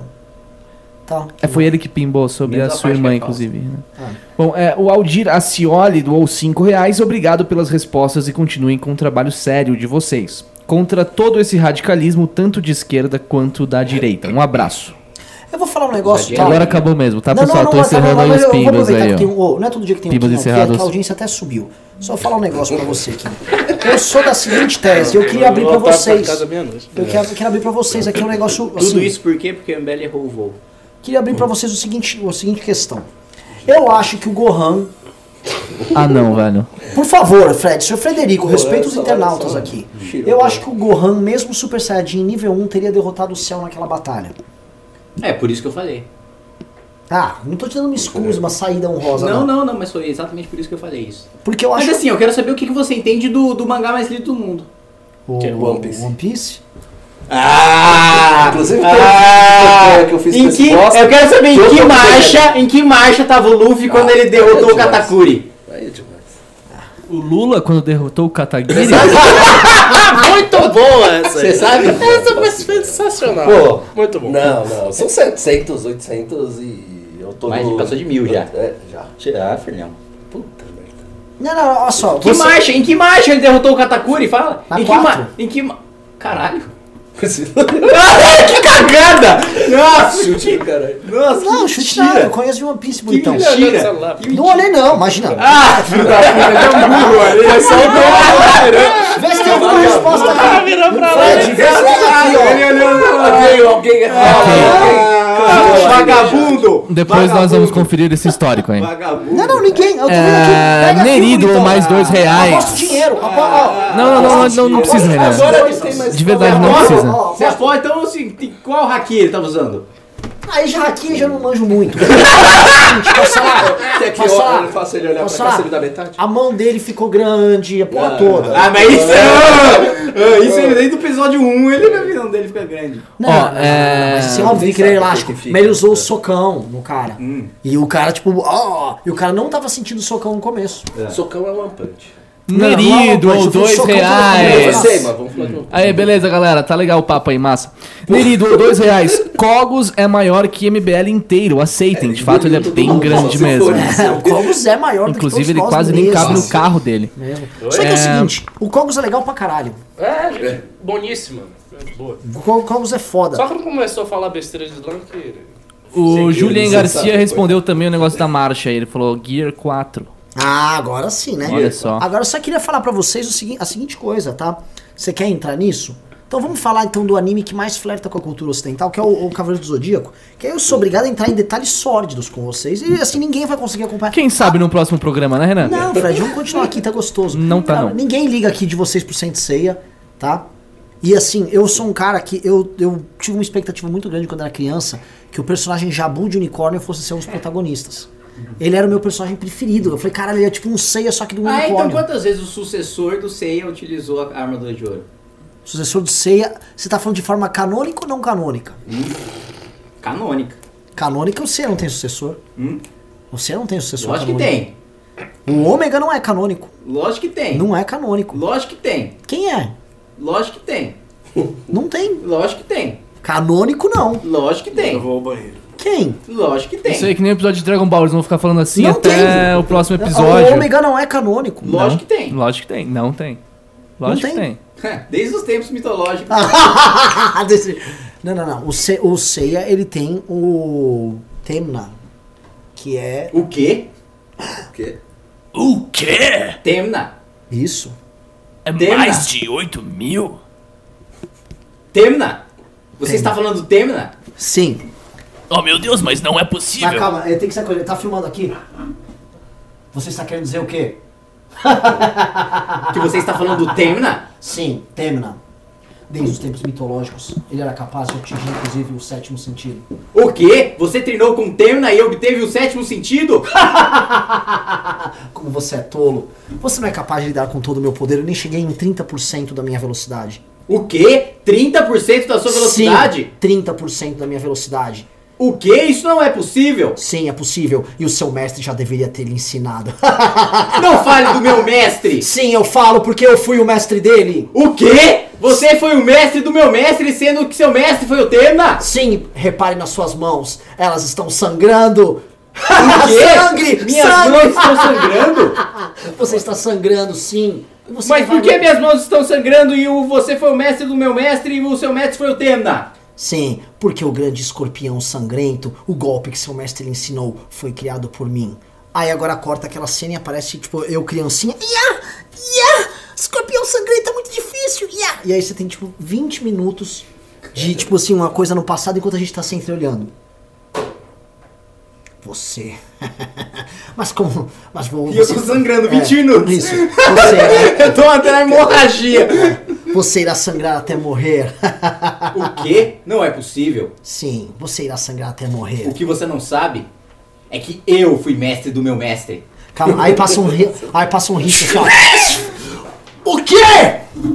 Como isso? Sim, eu fui mestre do meu mestre. O que você está vendo agora, na verdade, é uma carapaça, porque eu sou o Doco!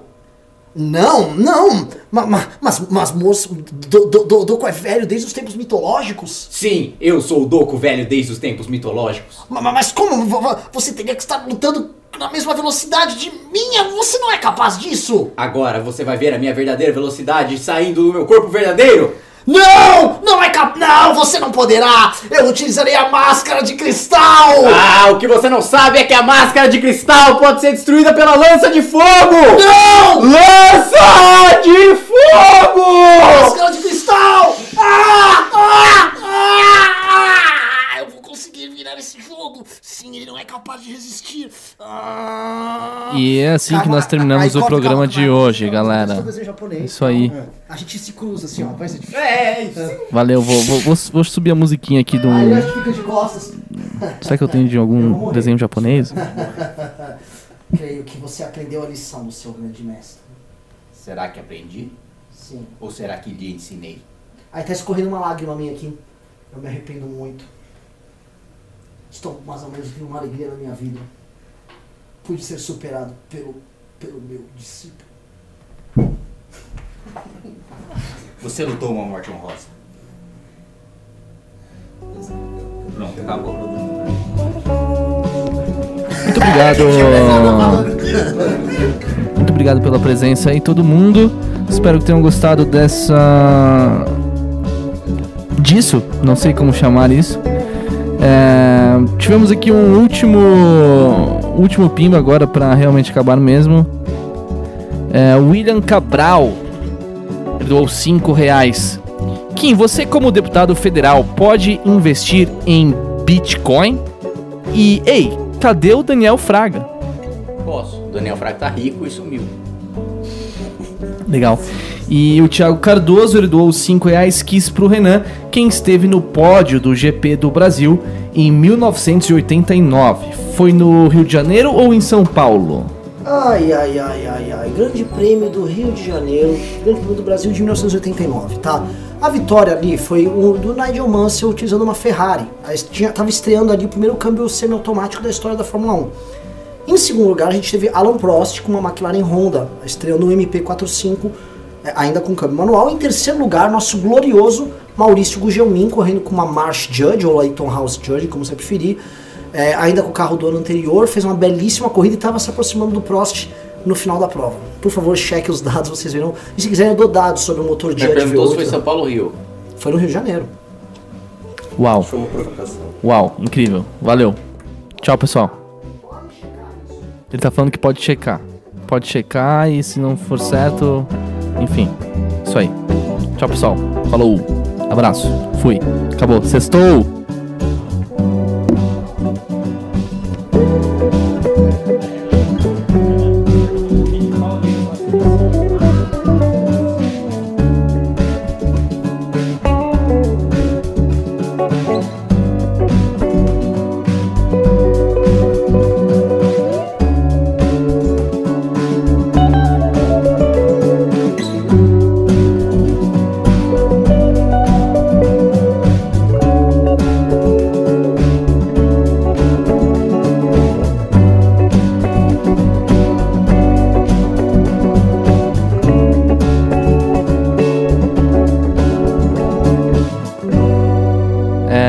Aparentemente o Renan quer voltar ao programa, tá? E eu vou fazer isso porque eu sou muito legal, lembrem disso. Eu sou realmente bem legal, beleza? Então, Renan pode, pode voltar ao programa, Renan. Pode voltar? Então, beleza. Qual é uma insígnia que parece uma palheta, ela parece uma gota azul? É de qual ginásio? É do ginásio, né? Sei lá, não sei de ginásio nenhum, só sei o nome de Pokémon. Hã? Ele disse que ele só sabe nome de Pokémon. Então você não sabe a, a- É o a- ginásio de Cerulean City. Porque não me, expo, não, não me importa os títulos, o que me importa são os seres. Ui, Hum.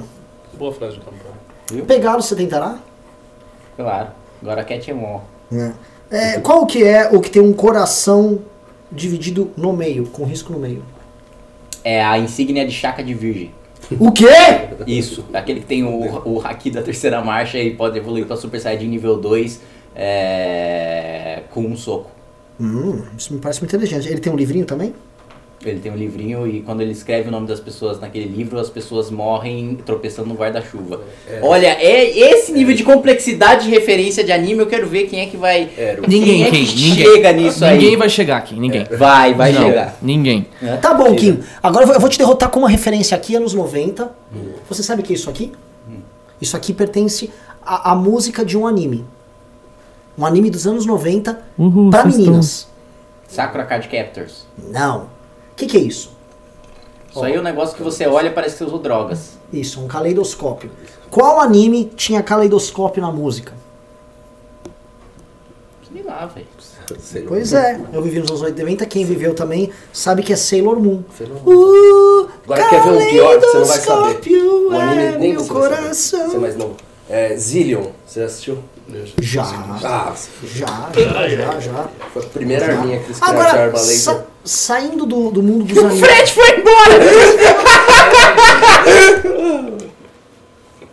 Porra, a audiência tava assim intacta. acabou o programa, né? Eu tô já desligando umas coisas aqui. Ah, tá, mas É, tá você tá rolando. adiantando trampa. Ah, tá, tá de todo trampo. Você tá pagando já. Agora eu Então é o seguinte, alguém aí já assistiu Lion Man? Não, não assisti ainda. Cara, Lion Man é do caralho. Lion Man, assim, existe um Japão feudal. Pô, quem tá assistindo, por favor, Lion Man. Havia um Japão feudal e um Japão feudal. Isso tá ficando umas paradas só, relaxa. Calma, calma, calma, tô só explicando Lion Man. Calma aí, calma fazer aí. um programa noturno. Aí, aí, ó.